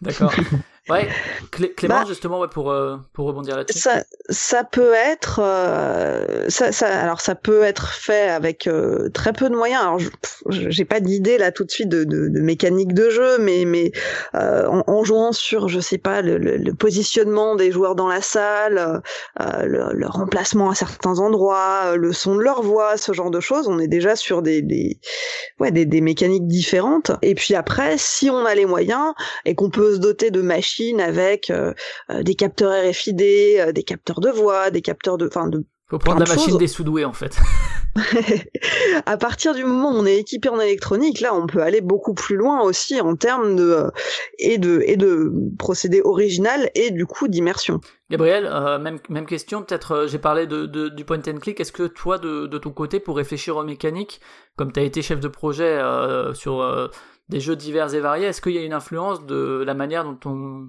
crée un jeu de société au niveau mécanique? Des similitudes sur certains aspects. Alors, pour le coup, nous, notre processus de création, en tout cas sur, euh, sur Edaton et sur Black Sad, ça a été de, de partir d'un, d'un brainstorming du qu'est-ce qu'on aimerait bien que ça, euh, qu'est-ce que ça nous évoque et qu'est-ce qu'on aimerait bien faire euh, concrètement. Donc, quand on a parlé de Dalton, on a cité euh, des milliers de clichés qu'on peut faire au Far West euh, et spécifiquement dans Edaton euh, et dans les BD de Lucky Luke. Et à partir de ce moment-là, euh, à partir d'une liste euh, extrêmement longue de, de, de plein d'objets et plein d'éléments, euh, Guillaume a construit des énigmes pour qu'elles s'enchaînent, pour, et a inventé des énigmes qui utilisaient ces différents objets, ces différents événements. Là où euh, il y a une grosse différence avec le jeu de société qui est extrêmement importante, c'est que euh, dans le jeu de société, mon prototype, je peux le faire tester euh, mille fois et je vais le faire, je vais le modifier, je vais le modifier beaucoup, je vais le modifier un tout petit peu, je vais faire plein de choses. Dans l'escape game, on fait des tests, évidemment qu'on fait des tests, mais c'est plus difficile sur certains aspects de, de, de, faire des modifications, en tout cas très en profondeur. Donc il faut euh, énormément réfléchir en avance euh, à beaucoup d'aspects sur le timing, sur le volume d'énigmes, sur leur difficulté en elles-mêmes, euh, sur euh, le feeling général de la salle, est-ce qu'elle est bien rythmée, euh, sur plein de choses, puisque une fois que les choses sont construites et qu'elles sont sous les mains et que il y a plein d'électronique à l'intérieur et qu'elles sont là, ça devient compliqué de, de faire des grosses modifications. Donc ça c'est que dans la gestion de projet par rapport à la société, par exemple, c'est, ça, ça, a changé euh, énormément de choses. C'est, un peu plus similaire, je pense, au type de développement des jeux vidéo, Mhm. en fait. Ouais, même si les jeux vidéo, t'as aussi des phases de, de tests que tu peux faire à, plus grande échelle, je pense peut-être que pour les, les escape rooms, c'est quelque chose qui se fait quand même, euh, des, justement, des, des phases de, de, de tests purs, euh, Clémence? Oui, bah on a des phases de, de prototypage déjà euh, au tout départ, quand on est en train de, de créer, euh, d'assembler les énigmes euh, qu'on va inclure dans, dans, dans l'histoire, dans la narration. On teste les énigmes une par une. Nous, pour le patient de la chambre 8, alors moi, il y a certaines énigmes que j'ai découvertes avant en pré-test, justement, où Guillaume arrivait avec une feuille qui me collait sous le nez, et puis il me regardait les bras croisés avec un chronomètre. Et il attendait de voir euh, combien de temps je mettais à piger ce qu'il fallait faire. Après, euh, après, il y a toute la partie de bêta-test aussi. Là, c'est pour les, les ajustements plus fins, euh, au moment où on, on s'apprête vraiment à ouvrir la salle, et où là, on invite euh, des, euh, des proches, alors ça peut être des proches, ça peut être des confrères, ça peut être des blogueurs, à tester euh, la salle en amont pour euh, bah, justement permettre, faire, euh, permettre de faire les derniers ajustements en fonction des retours. Et donc là, on était sur la mécanique. Bon, alors, euh, c'est. Dans le jeu de société, la question de thème plaqué euh, s'est longtemps posée. Aujourd'hui, il y a une essai, un essai, des essais d'imbrication de thèmes et de mécanique pour que. Et j'imagine que dans l'escape game, c'est pareil. C'est-à-dire qu'il faut pas que ce soit non plus totalement, euh, totalement superficiel. Clémence, comment on fait pour trouver des thèmes finalement éviter les thèmes qui reviennent tout le temps euh, et ou bien si on est dans un thème classique éviter le cliché par exemple du zombie ou ou que sais-je euh, ou encore une fois mon expérience ne me permet pas de juger mais j'imagine que comme dans, dans les jeux vidéo comme dans les jeux de société il y a des trucs qui reviennent très régulièrement Alors, il y a, y a certains thèmes qui sont récurrents, clairement. Euh, le, braquage, effectivement, c'est un truc qu'on voit assez souvent. Les zombies aussi. Mais, mais après, j'ai envie de dire, c'est vraiment l'imagination qui est la, la, la, limite, parce que on, on, pourrait imaginer des escape sur des, thèmes complètement farfelus. Je sais qu'il y en a un qui va ouvrir à Paris là euh, d'ici la rentrée, euh, qui porte autour du monde de la gastronomie, et l'objectif c'est de retrouver la sauce secrète. On est très loin des zombies, des vampires et autres trucs horribles. Donc euh, non, je pense qu'à partir du moment où on a une bonne idée et qu'on arrive à dérouler le fil de l'histoire derrière avec quelque chose qui se tient, euh, on peut euh, on peut partir sur sur n'importe quel thème. Après, effectivement. Proposer Il y a un... la question des moyens malgré tout. Je pense par exemple à, je sais plus, c'est, je sais plus si c'est en France ou ailleurs, mais le truc sur Assassin's Creed, j'imagine que ça doit coûter plus cher que les idées sont quand même soumises aux moyens quoi un moment ou un autre. Oui, alors bon là c'est un cas particulier aussi parce que ça a été un travail main dans la main avec Ubisoft, c'est euh, The Game euh, qui est euh, le plus gros escape de Paris et qui a qui a monté un, partenariat, avec Ubisoft. Alors j'ai pas les détails, hein, je je suis pas chez eux, mais ça m'étonnerait pas que Ubi ait pris en charge justement une partie de la fabrication des décors et contribué à sa façon. Après, alors ça c'est vrai que c'est une question qui se pose aussi. Il y a des licences qui existent. Y en a peu à Paris. Euh, il y a certaines escapes, certaines escapes, certaines enseignes qui font de, de, de la licence non officielle. En changeant un petit peu les noms, en changeant un petit un peu. peu comme Pro Evolution Soccer avec le foot. Quoi. euh... mais, euh, mais mais vraiment en termes en termes d'imagination on peut on peut quand même aller très loin et je pense qu'aujourd'hui justement proposer des thématiques originales c'est un bon moyen de se démarquer. Euh, oui ça ça permet vraiment de d'attirer l'œil euh, des, des ouais de pas faire encore un, un, autre truc dans le futur euh, un futur un peu aseptisé euh, Gabriel, vous avez pas fait Black Das et euh, les Doltans, donc ça veut dire que vous avez eu les licences officielles, euh, ce qui per ce qui permet déjà, euh, ça pourrait être Black Das, mais je suis pas sûr que les mineurs seraient acceptés du coup. mais, euh, mais c'est vrai que déjà rien que le fait de prendre des licences euh, permet entre guillemets de se démarquer d'un point de vue du thème.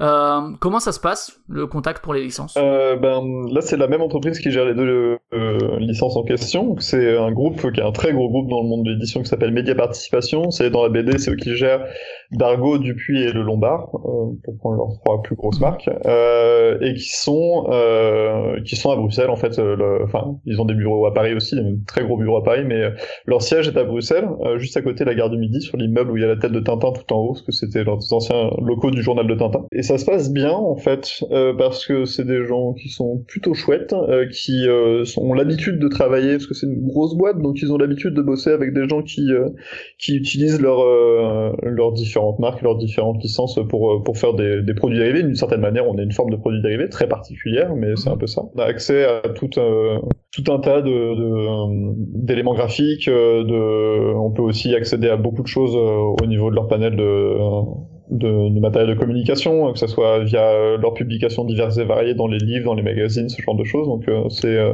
assez pratique. Et derrière, d'un point de vue euh, financier, bah, c'est euh, des royautés en fait. On, euh, ils touchent un pourcentage du chiffre d'affaires qui est réalisé sur les salles qui utilisent les licences. Et, euh, et puis voilà. Ce qui est un pari que très peu d'escapes effectivement ont fait. Pour le coup, des escapes à licence, il y en a vraiment extrêmement peu. Euh, là, comme ça, je suis juste capable de citer euh, Assassin's Creed euh, chez The Game euh, et nous, euh, mais il y en a sûrement d'autres. Euh, on a pris ce pari-là aussi parce que on voulait on respectait au maximum les licences et, euh, et c'était pas juste pour faire de la licence et pour dire eh, regardez ça ressemble au Delton et c'est Delton c'est parce qu'on aime la- on aime aussi ces, ces œuvres là et qu'on voulait euh, les les vraiment les exploiter le mieux possible et qu'elles soient le mieux rendues et que quand on soit à l'intérieur ce soit pas dénaturé. Donc pour ça il fallait qu'on ait accès aussi à du vrai matériel et qu'on puisse parler à leur nom. C'était important pour nous aussi. Et au, au niveau du contrôle de la licence, parce que euh, pour euh, retourner dans le jeu de plateau, c'est vrai que l'implication de la licence aux médias va dépendre des détenteurs de la licence. Je sais par exemple pour Star Wars, euh, ça peut être euh, délicat. euh, pour Disney, pareil. Là, ils ont quel regard là-dessus? Est-ce qu'ils sont impliqués dans le développement même des salles ou, ou bien ils vous laissent ça et puis vous, vous venez à la fin avec le projet fini? Alors, ça a été différent pour Lucky Luke et pour Black Sad, mais dans tous les cas, ça a été facile. Donc, on est venu avec une description. euh, en fait, après notre phase prototypale, donc euh, nous, notre premier prototype, il est en carton. En fait, on, on monte la salle euh, avec euh, plein de morceaux de carton et des boîtes fermées. euh, et quand les gens font des trucs, on leur dit, il y a quelque chose qui s'est ouvert. Donc, une fois qu'on avait fini cette première phase de prototype, euh, on a rédigé ça de manière à pouvoir le présenter à l'oral, en fait, tout simplement, aux, aux ayants droit en question. Et il y a une phase de validation, pour le coup, en fait, ils cherchent beaucoup plus à savoir si on respecte l'univers plutôt qu'à savoir si chaque énigme est pertinente ou pas. C'est, c'est- ils, ils ont parfaitement conscience que c'est pas leur métier euh, et qu'ils n'auront pas euh, capacité à avoir un jugement pertinent là-dessus ou pas. Donc, euh, donc ça a été assez simple. C'est plus sur le respect de l'univers. Ouais, ouais. C'est sur le respect de l'univers. Et derrière, par contre, là où ils sont euh, très attentifs, et euh, en même temps c'est beaucoup plus leur métier, c'est pour le respect de l'image, euh, du, du matériel graphique qu'ils nous fournissent. Euh, à l'intérieur de la salle, comme euh, d'un point de vue des éléments de communication qu'on peut utiliser. Donc, euh, euh, à chaque fois qu'on produit du matériel graphique où il y a leur image, on, on est euh, soumis à leur validation. Euh, mais pour le coup, bah, vu que vu qu'on est euh, dans une bonne entente et qu'on a tous l'objectif que ça se passe le mieux possible, euh, ça n'a jamais posé de problème jusqu'ici. Chaque, chaque élément qu'on a produit a été validé sans aucun problème, Euh, mais ça leur évite de se retrouver avec des t-shirts de Lucky Luke qui vendraient des cigarettes par exemple. Euh, et, euh, et donc euh, donc c'est assez naturel ouais, que ça se passe comme ça. Mais ça a été très simple de valider. Et pour Black Sad, en fait pour Lucky Luke, en fait c'est particulier parce qu'ils ont une entreprise qui s'appelle Lucky Comics et qui gère à elle toute seule euh, l'univers Lucky Luke. Donc c'est l'entreprise qui, euh, qui, qui valide.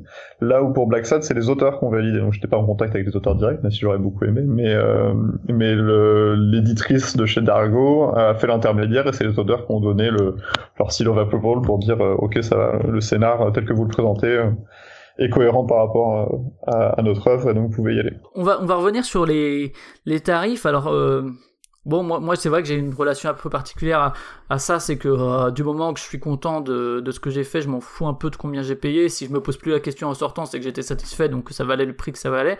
Mais c'est une question qui s'est posée au début, qui se pose peut-être toujours, je suis pas très au fait de ça, mais euh, où euh, quand on commence, alors euh, vous avez tous les deux donné les tarifs. Moi, pour euh, Prisoner, c'était plus ou moins la même chose. Même si c'était plus comme comme Epsilon, c'est-à-dire un tarif global qui finalement plus tu venais et plus tu divisais, donc ça revenait de moins en moins cher par joueur. Euh, Juste pour que les auditeurs se rendent compte, ça, inclut quoi finalement euh, euh, ce, prix-là et pourquoi est-ce qu'on arrive à, ces sommes-là? Alors les gens font parfois des comparaisons pas forcément justifiées avec le cinéma ou quoi, qui est pas du tout le, même service en fait. Clémence, ça inclut quoi finalement un ticket d'escape game, quelle que soit la taille du groupe en fait? Alors, eh ben justement, j'ai envie de dire, la comparaison avec le cinéma est pas heureuse. Moi, celle que je prends souvent pour en parler à mes clients, c'est le restaurant. Un restaurant, on peut choisir d'aller euh, au fast-food, au McDo, ou alors d'aller dans un 4 étoiles. On paiera pas le même prix, on n'aura pas la même chose. Et les escape games, bah c'est un peu pareil, euh, même si après, évidemment, faut pas faire non plus de généralité. Mais euh, nous, on va dire qu'on se positionne sur un créneau plutôt, enfin pas plutôt, un créneau complètement haut de gamme, luxe. C'est ça aussi qui nous permet d'aller vers les entreprises. Euh, et donc on a un tarif qui est plutôt élevé, en tout cas qui est dans la fourchette haute par rapport au tarif parisien en général, euh, mais euh, qui est justifié par notre emplacement, par la qualité de service qu'on propose, par le fait que on proposera toujours des énigmes qu'on aura des scénarios qu'on aura écrits nous-mêmes. Euh, voilà, on garantit une qualité de service. On offre une boisson euh, à chaque euh, joueur quand il arrive chez nous. Euh, on offre une photo souvenir imprimée à chaque participant à la fin du jeu aussi. Il y a des petits goodies. Enfin voilà, c'est tout un tas de petites attentions qui justifient le, le tarif qu'on a choisi. Après, moi, c'est vrai que du coup, on s'était dit, bah, on y va, on était quatre pour le coup, et ça nous était revenu à 25 euros ou 30 euros par personne, et où c'était divisé finalement par nombre de joueurs, et que on, le sait en fait en, en y allant. Euh, Est-ce que euh, t'as besoin, ou euh, les Game Masters ont souvent besoin encore d'expliciter un peu où va ce prix-là? Alors, tu l'as dit, il y a déjà le Game Master qu'il faut payer pendant, cette toute la durée, même pas pendant une heure du coup, pendant un peu plus. Il y a l'usure des matériaux, j'imagine, euh, il y a l'occupation des locaux, il y a le renouvellement potentiel du matériel. Est-ce qu'il y a besoin comme ça souvent d'expliciter un peu euh, le pourquoi du prix? Est-ce qu'il y a souvent des remarques? Non, alors euh, pour le coup, nous les réservations se font également en ligne pour la, grande majorité directement sur le site. Donc quand les gens viennent chez nous, ils ont déjà payé, donc c'est qu'ils sont d'accord sur le principe. Après, ça m'arrive d'expliquer plus en détail quand je, me retrouve face à des entreprises qui là me demandent des devis et dans ce cas-là, évidemment, je, je leur détaille tout ce qui est inclus dans la prestation. Gabriel, même question, il y a... Est-ce que tu constates finalement des...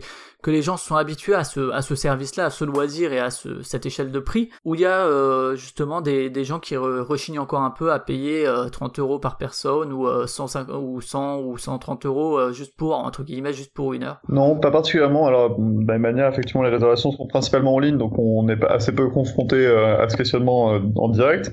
Mais on prend aussi beaucoup de réservations sur place et, par téléphone. Après, les gens sont habitués, je pense pas, parce que moi, j'ai pas de stats officielles, mais je pense que facilement les euh, trois quarts des gens qui viennent jouer chez nous, c'est la première fois qu'ils font un escape, donc ils n'ont pas euh, d'habitude euh, particulière par rapport à une consommation de ce type de produit. Euh, donc, euh, mais pour le coup, je, le sentiment en fait que ce type de loisir, on va dire une aventure que tu vivras qu'une seule fois dans un cadre exceptionnel, euh, que ce soit des escapes ou que ce soit d'autres registres d'activités, c'est souvent dans ces tarifs-là. Euh, Mhm. en fait, moi, l'activité avec laquelle je le compare le plus facilement, c'est l'acrobranche, euh, même si euh, c'est- il y a un côté sportif à l'acrobranche, mais c'est un peu la même chose, c'est-à-dire que c'est rare que tu retournes faire le même acrobranche que tu as déjà fait, euh, parce que ce qui est cool, c'est de découvrir le parcours, euh, et ça coûte grosso modo euh, 25-30 euros par personne assez facilement. Euh, des boîtes comme Coesio, euh, qui fait, euh, on va dire, euh, de l'aventure indoor avec euh, un petit peu aussi de, de- d'ailleurs de parcours acrobatique dans les airs, euh, c'est dans ces tarifs-là, et tout ce genre d'activité souvent sur ces tarifs, et euh, c'est très rare que les gens euh, cherchent euh, à négocier ou à tic sur les prix en fait. C'est vraiment vraiment exceptionnellement rare. Et justement, pour, pour revenir, tu disais qu'il y avait beaucoup de, personnes qui découvraient, alors ça m'étonne un peu, autant il y a, deux ans, c'est vrai que c'était encore... euh, deux trois ans c'était encore les débuts du coup c'est vrai que moi j'avais pas enfin, et on s'est tout de suite en fait posé la question à se dire mais est-ce qu'on reviendra? Alors eux ils avaient trois salles prisoners à l'époque et on s'est dit ouais mais maintenant qu'on l'a fait comment est-ce qu'ils vont faire finalement t'as t'as difficilement le moyen de fidéliser Euh, il y a le côté non rejouable. Le client il vient une fois et puis après ben voilà. Euh, comment est-ce qu'on fait finalement pour euh, Clémence à ce niveau-là pour euh, il y a une espèce d'épuisement progressif naturel des clients? Alors bah déjà tout dépend de du bassin de population. Euh, clairement, à Paris, pour ça, on a de la chance. On sait que les toutes premières salles qui ont ouvertes ont encore des réservations aujourd'hui. Donc ça veut dire que euh, tout Paris n'y est pas encore passé. Donc il y a encore de la marge. Euh, quand les toutes premières salles commenceront à se renouveler, commenceront à, être un peu euh, limite au niveau des résas, là on aura une, une idée de la durée de vie d'une salle à Paris. Je pense que c'est autour de 4 ans à peu près. Je sais que dans des dans des villes plus petites, à Marseille par exemple, les, les premiers escapes qui ont ouvert se sont renouvelés là, ça y est. Donc euh, ils ont une durée de vie de plutôt euh, deux ans, deux ans et demi. Euh, après, euh, pour faire revenir les, les, les joueurs, bah, notamment proposer différents scénarios, euh, développer plusieurs salles avec un univers, avec des, des, des clins d'œil, des, des, choses qu'on va retrouver d'une salle à l'autre. Ça peut donner aussi en- envie aux, aux joueurs de revenir, euh, à condition évidemment qu'ils aient, qu'ils aient passé un bon moment la première fois. Euh, mais voilà, après c'est vrai que c'est c'est à double tranchant cette non rejouabilité. Euh, en même temps, alors je sais pas si c'est le cas à Bruxelles, mais en tout cas à Paris, on est vraiment beaucoup plus dans une ambiance de confrères que de concurrents. Et donc du coup, euh, comme on est aussi tous très localisés dans le centre, euh, ben on se renvoie des clients. Et ça, ça marche plutôt bien parce que euh, quelqu'un qui a passé un bon moment chez nous, bah on va lui suggérer s'il veut retenter l'aventure d'aller jouer chez des confrères euh, qu'on aime bien ou nous-mêmes on a passé un bon moment et on sait que eux font la même chose. Donc du coup, il y a un cercle vertueux aussi qui fait que euh, pour l'instant au niveau des réservations, on n'a pas à se plaindre. Gabriel, justement, on est toujours sur cette première vague-là de clients, c'est ce que tu semblais dire. On n'est pas arrivé à l'épuisement des gens qui pouvaient être intéressés par l'escape game, on est toujours sur euh, une pente très ascendante au niveau de la, découverte de ce loisir. Je vais pas me prononcer avec des chiffres officiels parce que j'en- ai aucune idée en vrai, hein, mais euh, mais pour le coup, oui, ah, on a quand même tout le temps des gens qui viennent et qui n'ont jamais joué et qui découvrent. Et il y a encore beaucoup de gens à faire découvrir. Faut voir aussi que euh, moi, quand j'en parlais autour de moi dans mon entourage, tout le monde en fait et en fait beaucoup, mais euh, je suis le cliché de la génération et en plus de ça, du milieu euh, loisir et professionnel euh, qui euh, s'intéresse à ce genre de, de, de loisirs et qui donc qui joue beaucoup. Mais en fait, un escape game en soi, euh, une salle ou un exploitant, euh, fait pas tant de clients que ça dans l'absolu, euh, par semaine, par mois, par an, si tu regardes en proportion par rapport à plein d'activités qui peuvent accueillir énormément de monde d'un bloc euh, euh, et qui donc euh, bah, épuisent plus vite le, le, le potentiel de, de, de, de joueurs qui viendraient. Donc il y a encore beaucoup de gens qui, qui, qui, qui n'ont pas encore découvert ce- cet élément-là. Et alors nous, on est un petit peu plus biaisé encore avec les Dalton, où euh, sur cette salle-là en particulier, on a une approche assez familiale. À peu près la moitié de nos groupes, euh, il y a euh, des parents avec des enfants ou des grands-parents avec des parents avec des enfants ou ce genre de choses qui a eu assez peu accès aux escape games juste ici, je pense. Et l'autre chose en termes de renouvellement, c'est que nous il y a un mécanisme que là on voit très très fort avec Black Sun et qu'on voyait déjà avant, c'est que la plupart des temps les gens qui ont fait une salle vont revenir, mais pas nécessairement avec les mêmes personnes. Euh, donc euh, le cliché étant, toi ta sœur jouait au Dalton et ta sœur reviendra pour jouer à Black Sad avec euh, son frère. Enfin, son frère c'est toi donc ça marche pas, mais c'est pas grave, on a compris l'esprit et, euh, et ainsi de suite en fait. Donc on a souvent des, des groupes qui sont pas exactement les mêmes qui reviennent et donc on- il y a un renouvellement qui se fait tout seul. On a aussi ce, ce- cet aspect, euh, cet aspect qui est fort euh, de, de se renvoyer du monde d'escape en escape. On est euh, quatre escapes, euh, enfin il y en a trois qui sont dans la même rue quasiment euh, à,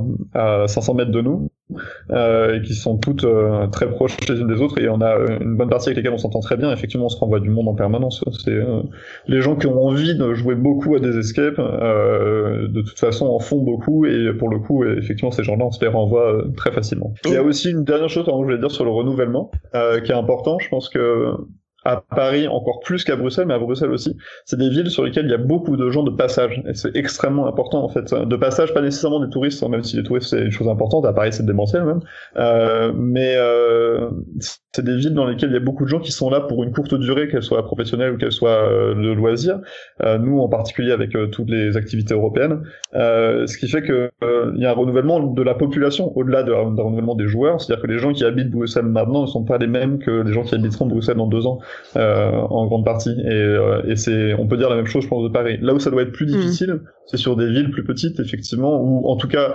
euh, moins dynamiques à ce niveau-là. Donc euh, je sais pas moi, monter euh, un escape au Mans par exemple, je pense qu'effectivement au bout d'un moment tu dois plus facilement atteindre ta, ta limite de clientèle plus rapidement en tout cas que tu peux le faire à Paris ou à Bruxelles. Si, si je peux ajouter une, une dernière chose, euh, moi on m'a souvent demandé en fait euh, depuis que j'ai- commencé à travailler dans ce domaine-là, mais t'as pas peur que ça soit comme les comme les boutiques de cigarettes électroniques, ça c'est l'exemple qui revient Ouais. tout le temps. Il y en a plein qui ouvrent à tous les coins de rue et puis que ça s'essouffle et que d'ici deux ans euh, tout tout ferme, tout se casse la gueule. Et Bon, la blague, la blague, ça s'essouffle, est mieux avec les cigarettes électroniques. Mais en tout cas, à mon avis, alors ce n'est que mon avis, mais euh, mais je pense que euh, ce- c'est complètement faux et que au contraire, on est euh, à l'apogée de quelque chose. On est au tout début d'une vraie évolution dans le loisir. On a une convergence entre les jeux vidéo, la réalité virtuelle, les escape games, avec toujours plus d'immersion pour le joueur. Et en fin de compte, euh, je pense que quand ce- ces, mondes-là auront fini de converger, on arrivera vers quelque chose qui fera vraiment partie de notre quotidien. Ce sera une nouvelle forme de jeu. Alors peut-être que ce sera plus les escape games qu'on connaît aujourd'hui, mais en tout cas, je pense qu'on on, on va vers quelque chose. On est au contraire au, début d'une nouvelle ère. une, une des questions qui permet justement de fidéliser les joueurs et de les faire revenir dans, dans une même salle, euh, même si comme tu disais Gabriel, effectivement comme il n'y en a pas tant que ça par jour, euh, il y, a, il y a cette question qui se pose peut-être moins, mais il y y a la question effectivement de changer de scénario, d'en ajouter, de s'agrandir ou de, ou de changer dans les salles existantes. Après la question c'est aussi euh, justement c'est un investissement, j'ai euh, aucune idée de, de combien ça peut coûter, hein, ça, ça dépend sans doute comme vous le disiez au début des, des projets, mais que pour un investissement d'un scénario donné, il faut qu'à un moment il ait quand même rapporté plus que ce qu'il a coûté et qu'il ait été suffisamment rentable. Et il y a sûrement cet équilibre-là à trouver entre euh, le rendre rentable, mais en même temps réussir à changer au bon moment ou à rajouter autre chose au bon moment pour refaire éventuellement venir ceux qui étaient venus, Clémence? Euh, je, pense que, euh, enfin, au, vu des escapes qui existent aujourd'hui, tous ceux qui ont ouvert, enfin, par exemple, la pièce qui est un des premiers qui a ouvert, avait jusqu'à là, il y a quelques mois, qu'une seule salle. Et au bout de, de 3 ans, 4 ans, bah, ils avaient toujours du monde. Donc, a priori, c'est qu'ils étaient rentables, euh, puisqu'ils continuaient à, à pouvoir euh, assurer, à payer leur game master, et puis à investir à côté de ça pour ouvrir une nouvelle salle. Donc, je pense que la, la question de la rentabilité, elle arrive au, au- au second plan. On sait que c'est un loisir qui marche. Après, il faut aussi proposer une expérience de qualité pour donner envie aux gens de revenir. C'est sûr que euh, si, euh, si si on propose euh, euh, quelque chose de tout pourri avec des, des avec une histoire pas travaillée, avec enfin je sais pas, mais quelque chose de mauvaise qualité qui donne pas envie aux gens de revenir, bon bah la prochaine salle qu'on ouvrira aura peut-être moins de succès. Parce que c'est vrai qu'il y a cet effet waouh au début, et les, les gens qui jouent la première fois sont dans la grande majorité toujours très agréablement surpris et euh, très étonnés et très euh, ouais il y a vraiment cet effet de surprise. Mais quand on commence à avoir fait une deux trois quatre salles on a tout de suite besoin de, de, de plus de plus impressionnant de plus original. C'est comme le cinéma. Euh, euh, au début du siècle, on voyait un train entrer dans une gare, ça faisait bondir tout le monde. Aujourd'hui, euh, il faut des effets spéciaux et euh, un paquet pour euh, pour que les jeunes soient impressionnés. Ouais, ou, pas nécessairement, comme tu le disais, ça dépend en fait de, de comment on arrive à faire avec les moyens qu'on a. Il y a des très petits films euh, sans effets spéciaux qui arrivent tout à fait à renouveler le truc, mais c'est ce que, ce que tu disais au début, de toute façon, en, termes de, de moyens, faut réussir à, à faire ce qu'on a envie de faire avec le- les moyens qu'on a. Euh, Gabriel, justement, est-ce que tu penses avoir une idée un peu du... À, à quel moment, alors c'est délicat parce que ça fait peu de temps, mais à quel moment est-ce qu'une salle deviendrait obsolète et que ce serait le bon moment pour euh, en ch- changer le thème, changer le scénario? Je ne sais pas répondre à cette question, honnêtement. Euh, déjà parce que nous, je pense qu'on se la posera pas, pas avant euh, deux ans, trois ans. De toute façon, on, on est encore jeune. Hein. Notre salle, elle est ouverte en novembre dernier, donc euh, elle ne fait que progresser en termes de remplissage. Et euh, donc, je ne me pose pas cette question pour le moment. Sur le papier, on prévoit, on prévoyait au tout début euh, une vie euh, sur quatre ans. Maintenant, je, je me pose vraiment la question de savoir si ça a du sens de se poser cette question-là tant que- pour le moment. Je pense vraiment que, ça, que le lieu, la, la localisation, l'endroit où tu, où tu où tu es situé change tout euh, et que et que quand euh, j'ai fait j'ai fait une salle dans une petite ville du, du nord de la Belgique où il doit y avoir, je pense, euh, 15 000 habitants s'ils veulent vraiment euh, faire tourner énormément leur salle, effectivement, il va falloir euh, se renouveler très vite parce qu'au bout d'un moment, euh, ben, quand t'as 15 000 habitants euh, autour de toi et que tu fais jouer à peine 1% de ta population, euh, c'est sûr que ça va vite. Quand t'as vite fait le tour de ta clientèle, il faut vite changer. Mais donc c'est une question qui est, qui est qui est compliquée, qui est d'autant plus compliquée que le concept de l'escape game comme activité commerciale est super récent et que les premiers qui se sont lancés et qui, sur les donc on peut, sur lesquels on peut donc avoir un peu de recul, bah, la c'est dans des très grosses villes. Euh, donc euh, c'est euh, Londres, Budapest, Paris, euh, ce genre de choses. Et donc euh, donc c'est ça fausse aussi énormément la lecture hein, par rapport à ce que je disais tout à l'heure, c'est qu'il y a de toute façon beaucoup de gens qui passent dans ces villes-là, beaucoup de gens qui sont intéressés par l'idée de sortir et de faire un truc fun quand ils vont se balader à Londres, euh, c'est c'est important. Donc donc les, la réponse concrète à cette question, je pense qu'on l'aura dans 5 ans en fait, c'est et qu'on aura beaucoup plus d'exemples de gens qui ont réussi à faire la culbute au bon moment ou au contraire de gens qui se euh, entêtés et qui se enfoncés ou de gens qui auraient pu traîner plus longtemps leur salle alors qu'ils l'ont renouvelé plus vite. Là pour le moment, on, man- on manque clairement d'expérience et de recul sur ce que le marché euh, veut. Après, on fait tous chacun nos petits calculs dans notre coin pour essayer de se projeter et de pas se retrouver dans une situation dramatique, et on est bien d'accord. Mais euh, mais c'est difficile d'avoir des données euh, réelles euh, et tangibles. Oui, sachant qu'en plus, Clémence, comme tu le disais au début, les premiers à s'être lancés sont pas encore, en, en tout cas en France, peut-être qu'à l'étranger c'est différent, mais en France, ce sont pas encore dans cette dynamique-là où commence tout juste à l'être, quoi. Oui, oui, oui, clairement, euh, clairement, je pense qu'à à Paris, en tout cas, on a encore de, de la marge. Et, euh, et puis, de, de la veille que je peux faire sur les autres escapes dans dans d'autres villes de France, euh, on est sur une tendance de celle qui continue à ouvrir. Euh, pour l'instant, j'ai pas entendu de, de fermeture d'escape game, Très peu, simplement. Ouais, c'est très rare. ouais. C'est sûr. Ouais, il y a peu de- d'entreprises qui, qui ont fait faillite, enfin qui ont complètement raté et qui se retrouvent. J'en connais pas. Il y en a, il y en a peut-être, mais en tout cas, j'en connais pas. Je, je sais qu'à Bruxelles, il y a des noms d'enseignes euh, qui existent sur TripAdvisor et euh, qui n'existent pas. Donc, euh, qui ont, et pourtant qui ont des avis, qui ont un certain nombre, donc qui ont dû exister pour de vrai. Mais donc, c'est peut-être des, des débuts de tentatives qui ont disparu, mais pour Ah. le coup, c'est vraiment anecdotique. Quoi. C'est, euh, c'est, euh, et puis, c'était euh, avant qu'on arrive nous-mêmes à Bruxelles, donc ça commence à dater un petit peu. Euh, mais il y a par contre une chose qui est sûre, c'est ce que tu disais juste avant Clément, c'est, euh, je suis assez d'accord. C'est, enfin, pas exactement ce que tu disais. Euh, c'est que plus des gens vont jouer à des escapes, plus les escapes qui sont de moyenne qualité ou de mauvaise qualité euh, vont avoir des difficultés. Pour le coup, ça c'est important. Le, le bouche à oreille est énorme, c'est vraiment extrêmement important. Euh, moi, je connais des, des, des enseignes complètes qui sont boudées par une grosse partie de leur population euh, locale euh, parce que euh, parce que les gens qui s'y connaissent un petit peu et qui font euh, qui, qui, qui font euh, le, le, le début, le bon démarrage, on va dire, en, en passant le mot, euh, ont pas aimé, ont pas du tout apprécié, et donc c'est difficile après de démarrer.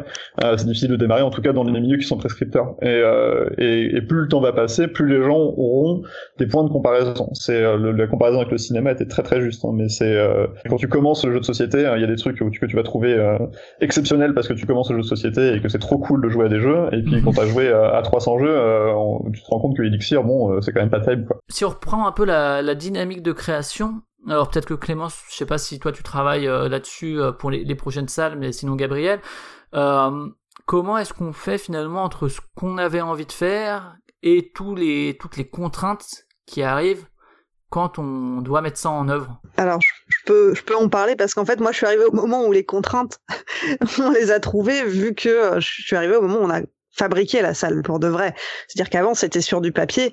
Et, euh, et là, on, on s'est retrouvé avec ben, un décor à construire, avec des, des mécanismes à faire fonctionner.